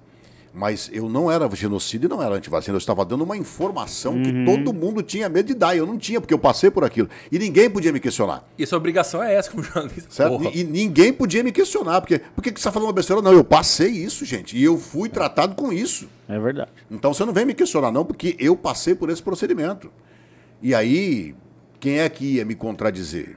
Podiam até querer me contradizer. É outra coisa. Então, por isso que eu falo, você se empolga. Então, no caso do Tiago, se vocês não conhecem, vocês vão conhecer. Ele é um garoto. Garoto que está começando na carreira, que está. E, e deve ter. Legal, a gente podia trazer ele aqui, na mão, né? é, Legal. podia. Já- quem já trouxe Sim. aqui de, da- de lá, Gi? De lá. Já trouxe Elias. Elias Neto. Marina. Marina. Ou você, acho que Anderson é o o, terceiro. não, teve o. Tá até hoje. O. Eu só lembro de- Não, Gi, que tá lá até hoje, que cobre a Assembleia. Ah, Buzz Lightyear. O Gonzaga. O Buzz Gonzaga, Lightyear é, aqui. Buzz Lightyear. Ó, eu falo isso do Thiago pelo seguinte: todos eram da minha equipe do MT1. Leandro Trindade era um dos repórteres, o Thiago Terciotri era outro dos repórteres do MT1. Todos compunham a equipe que trabalhavam comigo no MT1. Mas esse tipo de insert que o Thiago fez não tá pautado, então? É da cabeça dele? Vocês têm essa liberdade Não, lá? Não, a- às vezes até está pautado. Mas é aquilo que a gente fala sempre, não tem uma- uma vírgula que você muda e dá um outro sentido, Ah, dá um sim. outro significado. Ninguém olha isso. As pessoas só olham o que você falou. Mas ninguém, ninguém imagina assim, pô, esse cara pode ter, né? é, é, dado uma. Eu, de vez em quando, hoje, eu ainda dou umas escorregadas aí, né? Cara, porque assim, o, é, o que eu falaria pro Thiago, né? O Catânia é, é nosso amigo, como eu falei. é Quer dizer, cara- eu não sei se estava pautado, tá? Eu tô dizendo que É, pô, pela sua experiência, né, de lá. Pode ser até que. Cara, o Catani, esse tipo de comentário que ele fez, ainda mais vindo da Globo, é tudo que o Catani quer. Pra, tem que entender que assim, quando ele faz um, um, um comentário desse, ele tá ajudando o Catani. Porque o, a- o público o leitor do Catani é aquele anti-Globo, Globo lixo. É por isso que eu não comentei. É, militância disso. Porque a fala do Catani não precisava de comentário. É isso. É, perfeito, Você- exato. Ele botou lenha na fogueira. O, o Catani pega um corte daquele e publica, a militância dele, os votos dele só aumentam. Ei, Globo Lixo, é isso. É A isso. única, a é. única coisa que eu falei, Catânia, não te conheço, não tenho nada contra você pessoalmente, mas, cara, você foi infeliz aí nesse comentário, pô. Vai devagar. Não Perfeito. precisa falar mais nada. Você sabe que o Catani, ele é um. Acho que é o único político. Que, acho que todos já vieram aqui, né, Gi?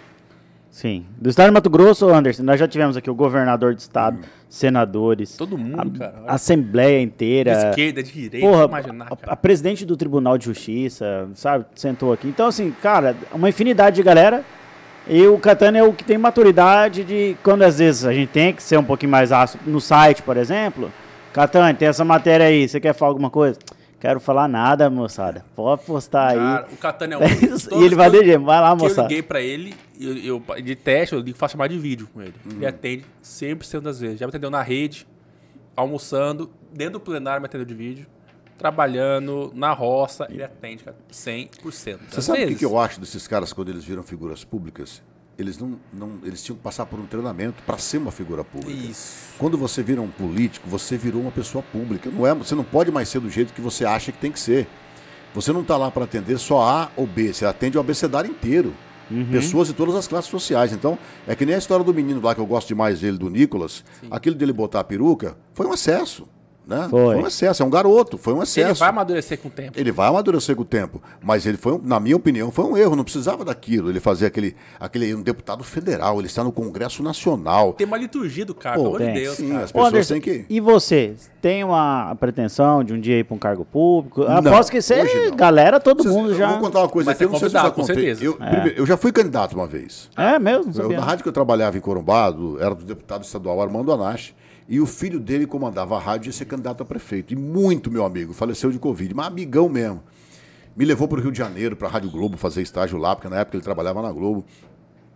E aí ele me chama lá no escritório dele e fala: Gabarito, chama todo mundo de gabarito, tô precisando da sua ajuda. Eu falei: O que, que foi, Armandinho? Pô, eu vou ser candidato a prefeito. Eu falei: Cara, você é louco, bicho.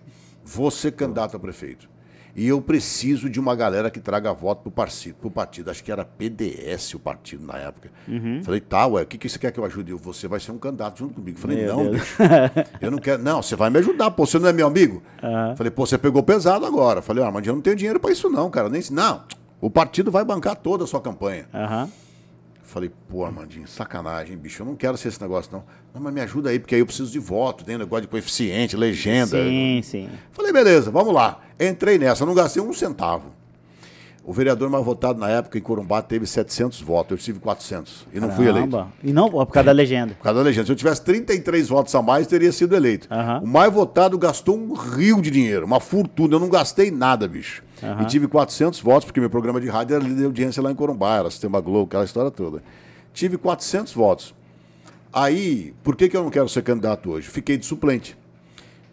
A Rede Mato Grossense me leva, me convida para ir a Ponta Porã montar a redação de jornalismo deles lá. Aí eu vou. Um dia estou em casa, toco o telefone de casa, era o prefeito de Corumbá na época. Não vou falar o nome dele, deixa para lá, né? Mas era o prefeito de Corumbá na época. Aí ele fala assim: Anderson Navarro. Eu falei, pô, prefeito, tudo bom? Tudo bem. Hoje ele está na política ainda? Tá. Tá? Eu tô, tô te ligando para te fazer. Ele teve até preso em São Paulo uma época aí, que ele foi para lá, coisa e tal, enfim. Mas ó, você vai entender por quê. Ele me liga e fala assim: estou te ligando para te fazer uma proposta. Eu falei, sim. O vereador, é, fulano de tal, você é suplente dele, eu vou trazê-lo para ser meu secretário. E você vai assumir a vaga. Falei, sim. Mas e aí? Falei, bem.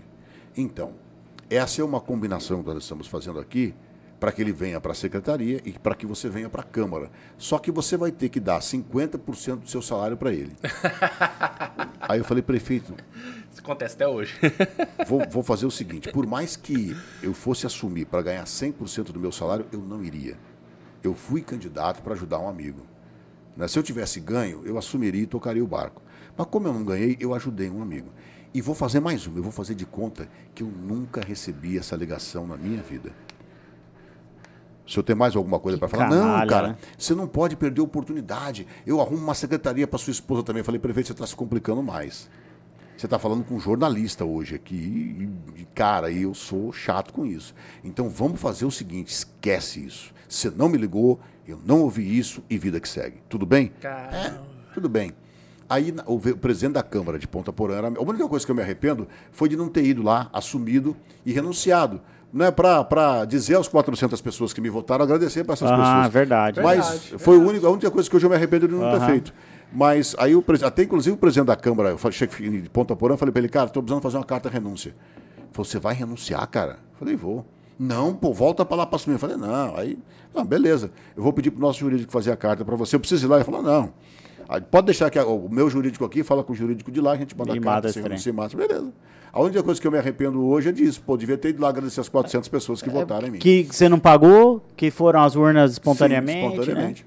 E aqui já recebi convite para ser candidato. Ah, eu tenho certeza que sim. Nessas últimas eleições para vereador, tomei café com muita gente lá na padaria Moinho. Também não vou dizer nome porque, né, Sim. não quero Aham. complicar padaria ninguém. Moinho, a padaria Moinho, a padaria. A, a, a- Viena. Viena é a padaria do- da, da política. Então, da última vez, até o, partido que me chamou foi bem, bem contundente, já, já falou em verba de campanha, em dinheiro. Mas, ô, Anderson, eu acho, eu acho que você deveria amadurecer, sim. É mais fácil jogar pedra, gente. É mais fácil jogar pedra. Isso eu concordo. É mas, mais mas fácil, veja bem, a Câmara de Vereadores da, da capital nossa aqui, né, por exemplo, assim, precisa de elevar um pouco né, o nível das pessoas que estão lá. Lá Sete pô, dá pra conciliar o seu programa com. Não, você sabe qual que vai ser o problema? Se o cara chegar lá e falar em rachadinha pra mim, eu vou ter que dar um tapa no pé Então, da orelha mas- dele, bicho. Isso aqui eu não sei, entendeu? Mas dá pra conciliar juridicamente o caso dele? Dá, dá sim. Não Ele pode, na campanha. Mas ele pode apresentar o programa dele Pode. e. e- Normal. e Normalmente, é a profissão dele. vereador. Ah, então vale a pena sim, cara. Eu- eu sei. a, minha, a minha família é que decide isso. É, olha Esse- o ó, Wilson esse Santos. é- O Wilson Santos tem um programa. Mas esse é outro ponto, ó. Se o cara fosse bater só em mim, beleza. O duro que tem uns mau caráter aí hoje, que batem na sua família. É isso que eu não concordo em política. Política é política, vida pessoal é vida pessoal. Então eu, eu, eu, eu, eu preservo muito a minha Mas eu não família. Hum. sei, ó, a minha experiência de marketing político, que é a nossa área aqui, nossa empresa, inclusive, temos uma empresa disso, Gi. Temos Inclusive, campanhas vitoriosas. seria uma honra fazer a sua campanha ano que Anderson, vem, viu? o seu perfil de, de política, você é o cara de gente boa. Você não seria atacado na família. É. É igual o Jorge. O Jorge tem esse perfil também. É, eu falo porque a esposa do Jorge também tem esse medo. É, sou um perfil de pessoa, eu sei que vo- ambos, né, o Jorge e você, seriam pessoas que não aceitariam rachadinha, iriam pra cima de corrupção. Ah, Mas com isso. certeza, duvido, vocês não fariam o estilo é, pirotecnia que tem por aí. Vocês iriam Não, do jeito é. certo. Não serem atacados. Vocês são gente boa. É, vocês conversam, dialogam. Eu tenho certeza que falaria com esquerda, direita. Você sabe? Dialogaria. Esse eu acho que é o caminho da política. É, eu falo assim, se você se elegeu, esqueça o partido. É isso. Quem Seu partido é o apanha, povo. Quem Exato. apanha é. radical. Tipo, Catani, Ulisses foi assim. É, quem mais? Então vou política? fazer o seguinte, vou concorrer com o Nenel, pronto. Ah, Aí está Então, cachorro peraí. morto. Brincadeira. morto. Tô brincando. Furo do Anderson. Tô brincando. Concorrerei à Prefeitura Municipal de Cuiabá. Pro, Gab- pro Gabriel preparar o. o Anderson, nós estamos com 214 pessoas? Antes Tô Navarro deu furo. Ah, Pode concorrer com o Nenel. Nenel. Eu e Nenel, pronto. Pau a pau. ali, Nenel né? já tem Ah, ele não aqui, pode cara. mais, pô. Nenel teve no É por isso que eu vou concorrer com ele. Não pode mais ser É, ganhado. por isso. tá vendo? Mas pensa, apesar que eu acho que vereador é pequeno pra ele, gente. Também acho. Ai, ai, ai, ai, ai, ai. Um deputado estadual aí precisaria. Dá né? pra gente trabalhar bem, Rapaz, Anderson? vocês estão brincando aqui, nego já vai querer começar a bater em mim desde agora, aí os Você outros. não vai, vai por mim, é nosso período. Senão não é tipo perfil que apanha. É, ataque pessoal, até porque sua vida é ilibada, eu conheço a história, sua família, então assim, não, não. É assim, eles tentam sabotar de outras maneiras. É, isso, isso é, é, no rádio, às vezes um, aparecem uns ranzinhos lá falando mal de mim, rapaz. Mas o povo vem na sequência, descendo o povo. Eu não preciso Boa, falar nada. é, eu já não preciso defende, falar né? nada. Eu vou ver o povo, esse boca olha aberta. tá olha o que o? Marcos mandou aqui nos comentários. gente.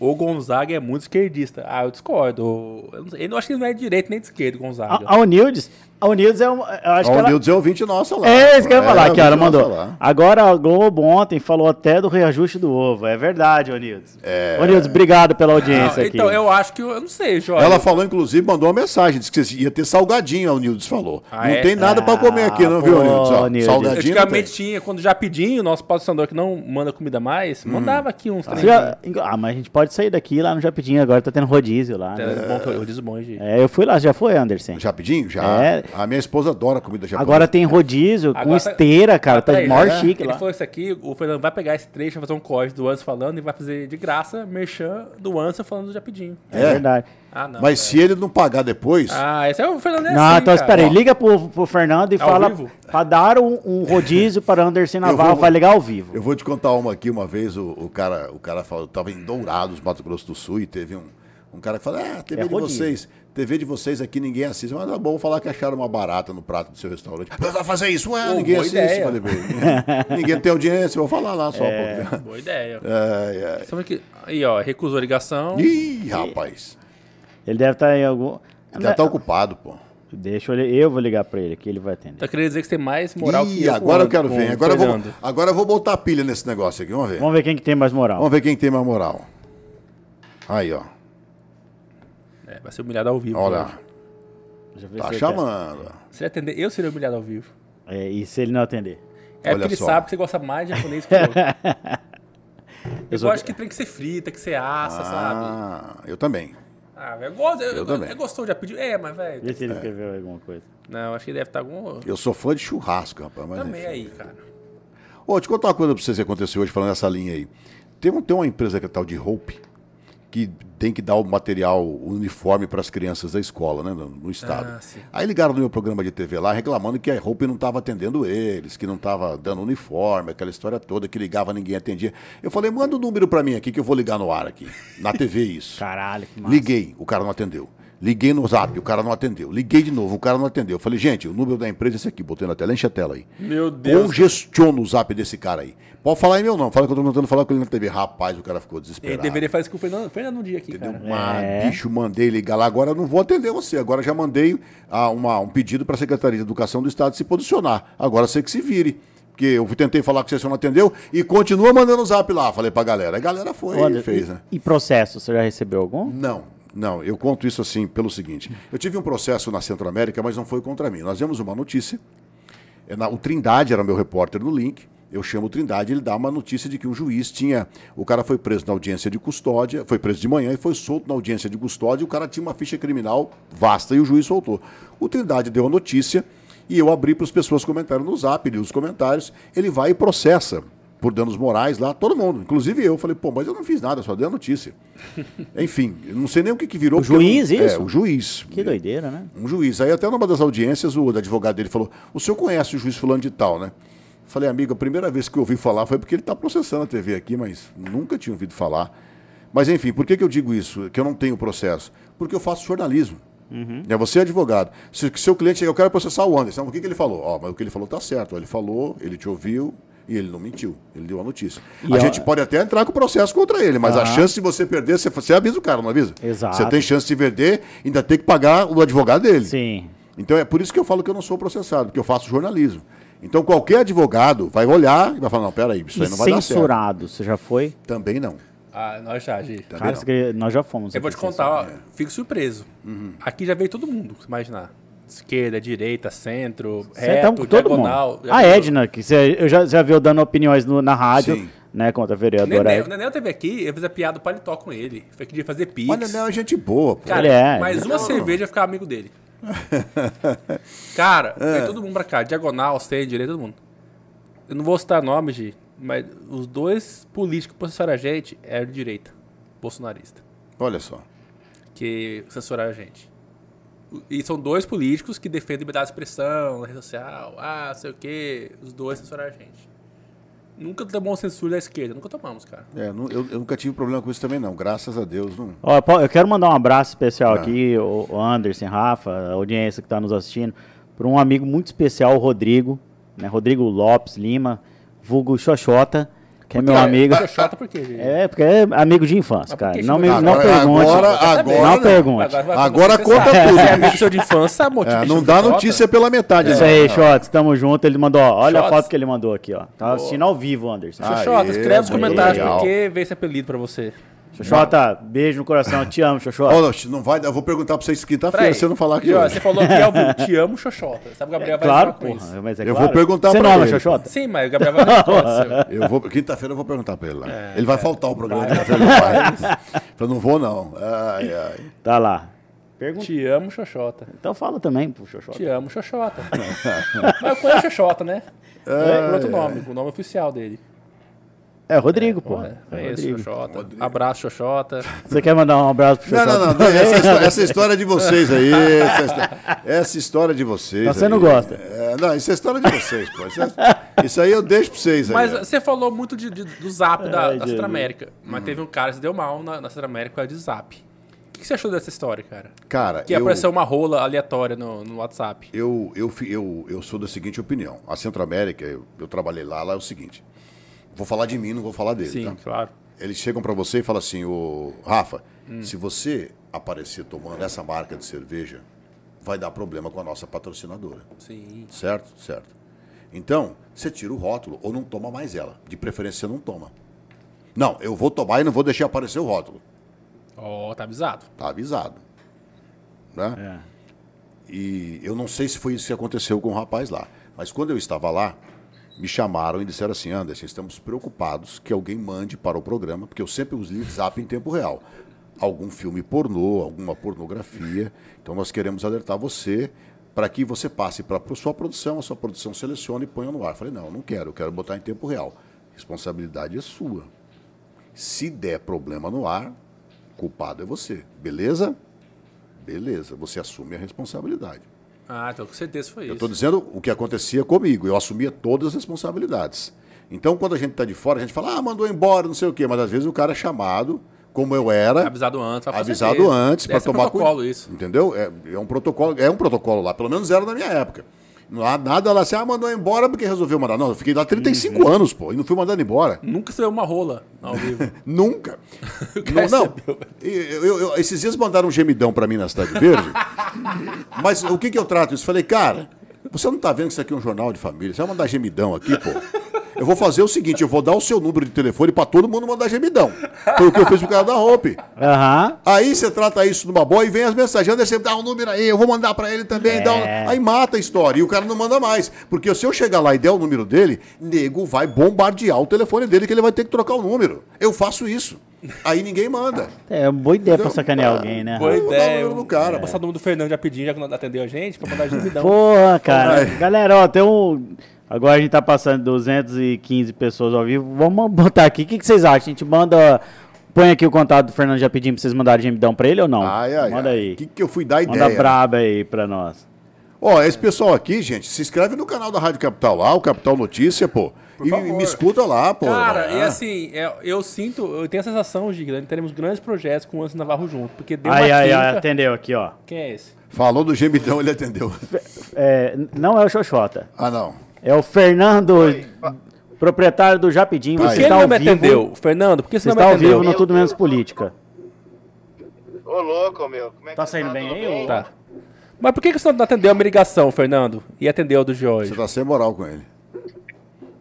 Ah, Porque você não me liga, Rafael. Se, se você me ligasse, eu atenderia. Só que você some, né? Desculpa. Só viaja, embora, sai pra Balneário Não, Camboriú. Isso é verdade. Então eu, li- eu falo pro Jorge que o Jorge frequenta o Japidinho. Eu, cara. Leva a família. É, tomei de graça A- aqui. Agora, Fernando, Fernando que esteve aqui no Tudo Menos Política, foi um episódio maravilhoso. Falou da trajetória de sucesso dele, do Olha restaurante. Fernando, eu quero te colocar numa saia justa. Ih, rapaz. Ai, ai, ai. É, estamos, estou Ah, aqui Essa hora. a esta Ah. hora. Estou aqui na frente do maior comunicador do Brasil, 1,87m. de 1,87m, Anderson Navarro. Moreno. Anderson Navarro está aqui com a gente ao vivo no Tudo Menos Política. Ô, louco. Celebridade. Cliente do Nando. A saia justa é a Oi. seguinte. É. Se, eu, se você vai conceder a Anderson Navarro a honra de ir gratuitamente Ai, ai, ai. no rodízio do Japidinho da Avenida do CPA. É, você fudeu com ele. Eu só vou conceder isso se vocês forem lá a- depois da entrevista. Ah, Anderson Navarro. rapaz. Agora jogou a Agora- bomba pra você, é Anderson. Ah, mas se eu for do digo Jap... mais. Ah, E digo mais. Hum. Se ele ligar agora para Márcio Barreto, uhum. Boa, boa ele vai ideia. ver que o Márcio está lá, nesse momento, com o Bruno Monteiro, lá de Brasília. Aí. Peraí. Mentira, Ó, cara. então, nós, então a gente. Peraí. Só então tem nós podemos, celebridade lá, pô. podemos fechar o programa e correr pra lá? Eu acho ideal. Eu já fecho o programa agora, encerra e vai conhecer o Já Pediu na Esteira. Que rodízio Porra, maravilhoso. Massa pra caramba, cara. Você quer falar mais um pouquinho da, do, do rodízio na esteira, Nando? Tá aberta a palavra pra você aí. Ô, obrigado, é um prazer. Ó, o Já Pediu na Esteira é uma no- inovação aqui para o estado de Mato Grosso, é a primeira esteira do estado, onde a gente está oferecendo um rodízio completo, com bastante variedade de pratos. Você pode depois dar o seu depoimento como cliente. É, a apenas R$ 98,76 centavos, é, com bebida inclusa. Então, refrigerante, água, água com gás, à vontade. Cerveja não? você comer à vontade. Ah, não, A né? cerveja, Não, né? infelizmente, não, porque Pessoas como eu dariam prejuízo, a entendi. gente não quer incentivar o alcoolismo. Porque Ah, se, entendo. Se, se coloca cerveja à vontade, Rafael, você não sai de lá todo dia, né? Isso é verdade. eu, eu tive que fazer uma escolha. Se Pensando em. Mas é, é, é, é uma, é, um- é uma- uma experiência bem diferente que a gente sugere aí para que todo cuiabano pelo menos vá conhecer pelo menos uma vez, porque é um rodízio muito bacana, é uma tecnologia que existe já no Japão há muitos anos e a gente está trazendo aqui para Cuiabá em primeira mão na unidade da Avenida CPA. Fechou, Nando. Ô, Nando, se eu ligar pro Márcio Barreto, então, ele me atende agora? Ele está do Japidinho, é isso? Ele está nos Japidinho, ele está com celebridade lá. Depois vou ligar pra Tá ele com- pra saber se é mentira sua ou não. Não, pode, pode ligar pra ele agora. aí. Bom, na verdade, faz isso ao vivo agora, Rafael. Vou- Parei. Pra você passar vergonha, pra ver se você tem moral com ele. Tudo bem, farei ao vivo. Fechou, Nando. Obrigado, meu irmão. Fechamos aqui, tamo indo pra aí. É. Combinado. Valeu, abraço. lá já sabe, né? Fala com o Betão. Valeu, cara. Um abraço. Abraço. Bom programa, abraço, Anderson. Abraço, cara. Prazer falar contigo. Sucesso aí. Obrigado. Aê, Se galera. demos bem. Valeu, viu? Garanti porra? uma janta no Isso aí. 0800. Paguei a Anderson. janta pra vocês, hein? Caramba. Aê, Paguei a janta Agora, pra a verdade é, se for só em vocês, ó, jamais sairia esse rodízio de graça. Ah, cara, Ah, Será que não? já minha Olha- mãe sempre falou, anda, meu filho, anda com gente boa, você viu, Anderson? eu vou ligar aqui pro Márcio Barreto, então, ao vivo. Já está no nosso programa também, ele vende 24 horas, será mesmo? Não vai, não vai Porque atender. Não já vai, tá você é sem moral, hein? 35. Se eu ligar, ele atende. Você quer apostar, Anderson? Vamos apostar aqui, vamos ver. Cara, não é possível que vocês estejam tão sem moral assim no Brasil, cara. Ó. É. Sem moral. Se tocar mais duas vezes e não atender, aí eu ligo. Uma vai, atende, Márcio. Eu te conheço há muito tempo, antes que o Jorge conheça. Ih, rapaz. É, Rafa. E aí, liga eu acho não que liga? liga, eu acho que deu um problema. Acho ah, claro, tá ruim hoje, Ah, cara. é verdade. É, foi isso, gente. Agora eu quero ver, hein? Tá 1x0 pra ele. Cara, eu sou- Vocês viram, né, pessoal? Quem tem moral aqui sou eu, Eu né? conheço, eu conheço Ah lá, tanto o Fernando quanto o o Márcio antes do Jorge. Aí, vamos ver. É assim mesmo a vida. Tá tocando, Tá pessoal. Tá tocando, tá tocando. Oi! Ah, tô o coração do Rafael vem na boca aqui agora. Sem moral. Muito sem moral, cara. Mas às vezes ele tá lá no rodízio, não viu o telefone tocando no bolso, cara. É verdade. Bom, É. Anderson, uma mensagem final aí pra galera, cara. Agora ficou com fome, né, gordinho? Porra, claro, chegamos na hora de ouro, né, Anderson? é, Agora, sim. porra. E até Ó. pro cara ter, ter, assim, moral pra voltar, né, Rafa? Ah, mas será que não faltou uma pergunta pra ele alguma? Faltou, o Anderson. Rapaz, por, pra mim não, porque eu, eu, eu respondo qualquer pergunta, cara. Eu não sou desse jeito. Eh, Jorge, Pega o fal- e, e nosso desafio? Ah, Não vai ter nenhum pra ele, só porque você, você gosta ah, dele. ele vai voltar aqui. Eu Ele tenho, voltar. eu tenho um desafio pra ele, cabeludo, Jorge. Então vai, então. Você vai me odiar por isso, mas eu vou fazer. Ah.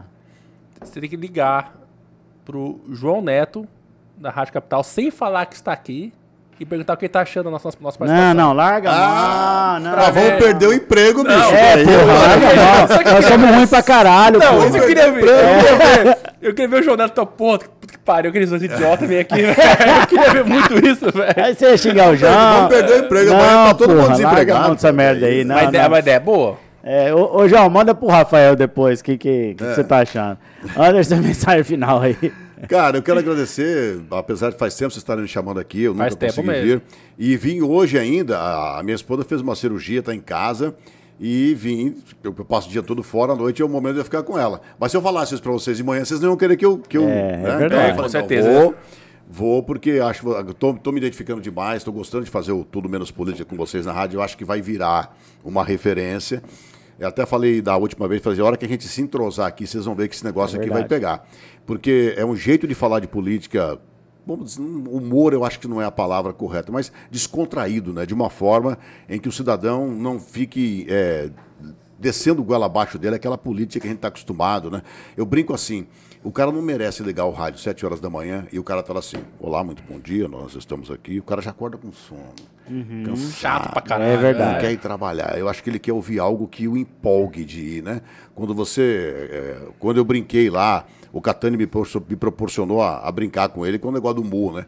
Eu falei, hoje eu quero começar o programa dando mu. Aí ele entra na mu, mu, né? Nós temos a notícia do Catani, mas de um jeito. É igual alegre. também, eu fiz a brincadeira com ele, é. que ele, ele ordenha boi, porque ele vende leite. Ele fala que ele ordenha boi e ele... Ordenha boa é boa. Ordenha boa é boa. Então, eu quero agradecer e é, agradecer a todo mundo que está aí assistindo a gente. Obrigado pelo carinho, pela audiência que está assistindo agora, que vai assistir depois gravado. Mandar um abraço para todo mundo que está acompanhando, né? O pessoal da TV Centro América, onde onde eu trabalhei 35 anos, hoje no grupo que estou, que é o Grupo Cidade Verde de Comunicação, a doutora Michele, o Igor. Vamos puxar o, cheque, o saco dos chefes aqui. Pô, o né? Igor é maravilhoso, já esteve também aqui. Já fez uma promessa pra nós não cumprir. Verdade, tá bom. Ele virou político, pô, né? Virou político. Então, um é, abra- é que a gente é ruim também, gente. É, valeu, Igor. Gostamos de você pra caralho. Então, um abraço aí pra galera de todo o Grupo Cidade Verde de Comunicação também, da Rádio Capital, que é a minha paixão, o rádio. Não, é maravilhoso, querido. Mas teve um dia que o diretor comercial da- do Grupo Cidade Verde, cheguei lá, a gente tinha feito um programa que deu uma repercussão danada no rádio, estava chovendo pra caramba, acidente na Avenida do CPA, tudo interditado, congestionado. Nós chegamos a atingir 500, 600 pessoas no YouTube, telefone Caramba. tocando, o negócio bombou. Tudo encalacrado. Tudo encalacrado. Essa fala é, fala maravilhosa, é é muito fala. você, cara. Trânsito encalacrado. É o encalacrado. Anderson, é o E, Anderson. cara, e as pessoas, como é que você inventou isso? Não sei, cara. Sai Aham. na hora. Não tem, Aham. Essas coisas não, você não inventa, isso sai, né? Isso sai assim do E momento. ficou só a cara. Aí, o trânsito e o encalacrado. Nenel também. O né? Nenel agradece. Nenel falou que ele nunca chamaram tanto ele de Nenel. o Mauro Mendes foi lá dar entrevista pra mim e falou: Mas Nenel, até o governador chama ele de Nenel, né? Enfim, deu uma amenizada na coisa. E aí eu Verdade. chego pra trabalhar lá, o diretor começa a falar: Por que, que você não está na Band FM? Falei, rapaz, não tem aquela sala lá no fim do corredor, é lá que você tem que perguntar, não é pra mim. Pô. Boa. Mas eu sabia a resposta, né? A Band não tinha, porque a Band é rede, então todos os horários estavam preenchidos. Para você entrar com o programa lá, não é assim que funciona, né? Aí é, fui para a capital, tô lá hoje, adorando fazer rádio lá.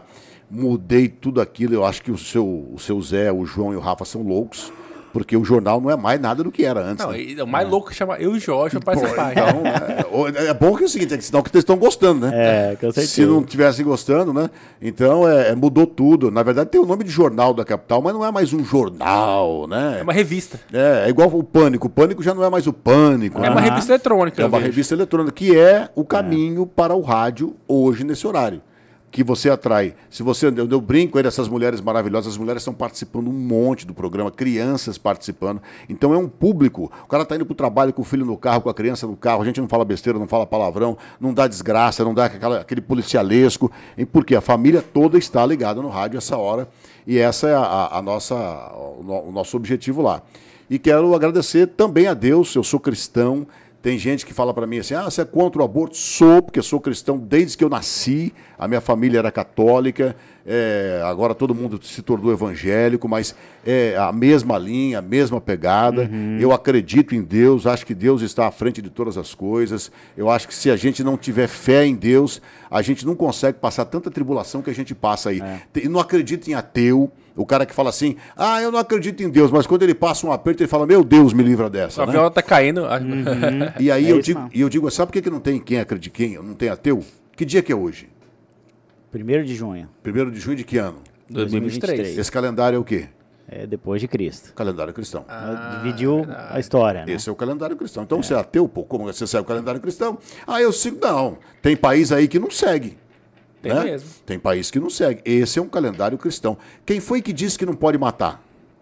Jesus, lá, não, as, não foram as tábuas lá de. Está na Bíblia, né? Mandamentos. Os mandamentos. Quem foi que disse que não pode desejar a mulher do próximo? Aí tá larico, né, cara? Tem... Tá na Bíblia. Tá, tá né? tem um monte por aí. Então, hoje, aí o cara fala assim: eu é. sou ateu, então por que, que você não mata? Peraí, peraí, né? não encerra o programa que aí, mais Barreto tá me ligando. Chupa, Jorge Aguiar. Ele ligou primeiro pra mim, é que eu não atendi. Ó. Márcio Barreto? Tudo bem? Ligou sem querer. Alô, pô. Márcio Barreto? Ligou sem querer. Ele tá aqui. Márcio Barreto? Sem moral. Aqui a carinha dele aqui, ó. Deixa eu ver, deixa eu ver. É que ele tá sem áudio lá, ele tá falando, mas não tá saindo. Nós estamos ao vivo no Tudo Menos Política com Anderson Navarro. Jorge no meu celular, cara. Aí, ó. Anderson Navarro! Ah, vai sair. Olha aqui, Anderson. Só diretoria aí, hein, bicho? Aí. Barretão, ah. nós estamos saindo do programa correndo pro Japidinho. Qual que é a novidade aí do Japidinho? Japidinho é isso aqui, essa é a novidade. Vou mostrar pra vocês primeira mão, hein? Olha aí.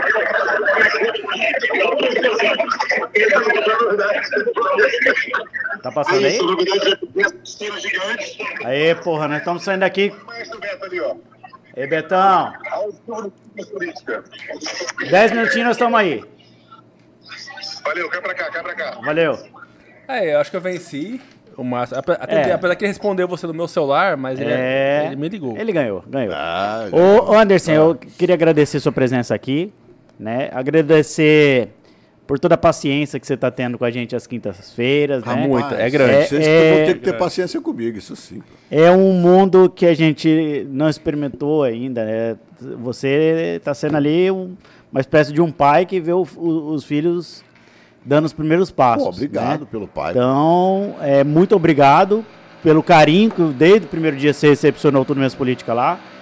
E assim, cara, a gente está de coração aberto mesmo para amizade, para tudo que, Sim. que Deus colocar. Nós somos cristãos também, então todos os planos dele, né, que a gente consiga ter a congruência dos nossos planos com os planos de Deus e com certeza você está dentro desse caminho. E eu tenho Mandou certeza bem, que quando está pegando e vai pegar as quintas-feiras, Alguém falou assim, por que, que não é todo dia? Justamente por isso, pro cara ficar. Eu não sei nem se é, é isso, mas me perguntaram. É justamente pro cara ficar esperando a quinta-feira, né? O cara é fica esperando, mesmo. pô. Quinta-feira é. vai desaguar, porque quinta-feira acaba o mundo da política, todo mundo vai para casa. Ah, né? Então é o dia de comentar o que tá a semana. E não sei essa quem... foi a ideia. Essa foi a ah, ideia. Foi então a ideia. Foi, foi, bem, bem, bem acertada a ideia. Porque o cara chega na quinta-feira ali. Eu lembro que o, o Gil chegava lá com pauta. Aí a gente deixava a pauta dele de lado. Hoje ele chegou sem pauta é, lá. sem fôlego, sem ar também. Sem, sem fôlego, sem ar, correndo. Porque eu, eu falo que o jornal, hoje em dia você não liga mais o rádio para saber o que, que o rádio vai falar. Hoje em dia você já liga o rádio sabendo tudo o que está acontecendo. Então você quer ouvir é, algo diferente. É verdade. Não, vou ligar a TV para ver o que, que vai estar tá no jornal. Não, ninguém faz mais isso. O cara já sabe o que, que é, aconteceu. já viu no Instagram, no WhatsApp. Já, já viu, viu, pô. Então o cara quer que é de uma opinião. forma diferente, a opinião. Por isso que não é que eu sou contra aquele noticiário político do que. É que não cabe mais naquele uhum. horário noticiário político desse jeito.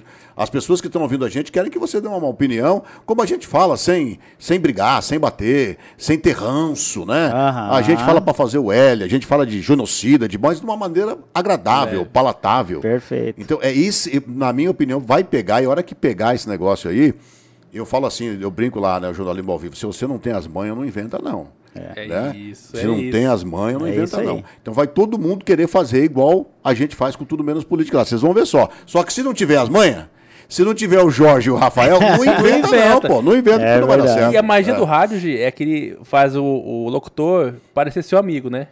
O Anso parece com maestria e digo mais. Pessoal, ele é esse mesmo cara ao vivo, tá? É Não é mesmo. só na rádio, não. Esse cara é gente boa, esse cara é amigo, próximo, gente boa. É esse cara. Na rádio não, não é um Eu personagem. acho que eu resumi obrigado. bem, né? É. É. o pai que tá vendo o filho dando os primeiros passos. E é isso. Anderson. Cê- ó, só pra você viu aquele Ranzinza que participava, que ele não tá participando mais? Ah, Ou ele vai ter que deixar de ser Ranzinza? Ah, eu, É, a gente ofereceu é pra ele, verdade. ó, Vai ter que manda mensagem pra gente. é. Ele não mandou, não mandou hoje até hoje. Porque se ele não deixar de ser, você vê que ele apanha lá no, no chat do YouTube, né? Se ele continuar sendo de Ranzinza, ele vai apanhar da galera que tá lá. Que É. eu gosto de xingado, cara. Tem, tem isso dentro de mim um pouquinho assim. Eu acho legal. Rafa gosta, Rafa gosta. É, A gente vai- a gente vai fazer um programa aqui um Uhum. dia, um, um vídeo, respondendo os haters, porque isso é muita mensagem no YouTube, vamos esculhambando. Sou petista, sou comunista, sou Tem que fascista. responder, pô. De- em mensagem, texto, né? É, Alguém tem que responde. parar esse cara, pelo amor de Deus, sempre assim. Então vamos fazer um programa um dia só respondendo a galerinha. Responde a galera, pô. É, enfim. E aí, Gil, pra quem chegou até aqui até agora, Gabrielzinho, não se esqueça, Gabrielzinho, que tem o nosso site notícias, que é o www.tudomenospolitico.com.br. Lá, Anderson, eles não têm Uhum. pretensão de ser um site de é, multi-assuntos. Lá a gente é um, é um site de notícias políticas. Tá? É na minha opinião hoje, a sincera opinião, é o melhor notícias políticas É, hoje. é sim. Né? Estamos Tem também na outro, Rádio não? Capital. Tem vários. Todos falam de política. Brincadeira. Você sabe que a gente perde, Vai, perde, perde a parceria, mas não perde a Não perde a piada, né? piada. Não perde a piada. Estamos na Rádio Capital também às quintas-feiras, com muito orgulho, muito prazer fazendo. Estamos no- aqui no YouTube, no TikTok, em tudo que é lugar, galera. TikTok. Você sabe que o dia que vocês foram, vocês dias vocês foram para Brasília, eu acho, e vocês não foram lá, né? Se eu tivesse, vocês me avisam, a gente faz lá de Brasília. As pessoas, vocês lá de Ideia. Brasília ao vivo pelo YouTube, Porra, cara. cara, sensacional. na segunda-feira eu tava em Brasília, ia ser legal, pô. Sabe que eu tava lá com o Moro. Aí, ó, pensou? Na segunda-feira à tarde. É, Não, não, perdão, na terça-feira. Você já pensou? Tudo menos política ao vivo de Brasília Eu no Jornal tava da com o? Moro Pô, na Comissão de Assuntos Econômicos Aí. do Senado. Vá, isso, isso viraliza, Tava ninguém faz, pô. É, é verdade. Ninguém faz. Poderia ter feito. Sim. É que tinha ruim de ideia, essa é verdade, Jorge. Galera, valeu, muito obrigado, tamo junto. Correu pro Japidinho que o Nando autorizou aí, Aí, nós ó. vamos arregaçar lá É agora. rapidinho? É, é gostosinho, é, Japidinho. Japidinho. Tamo junto, valeu.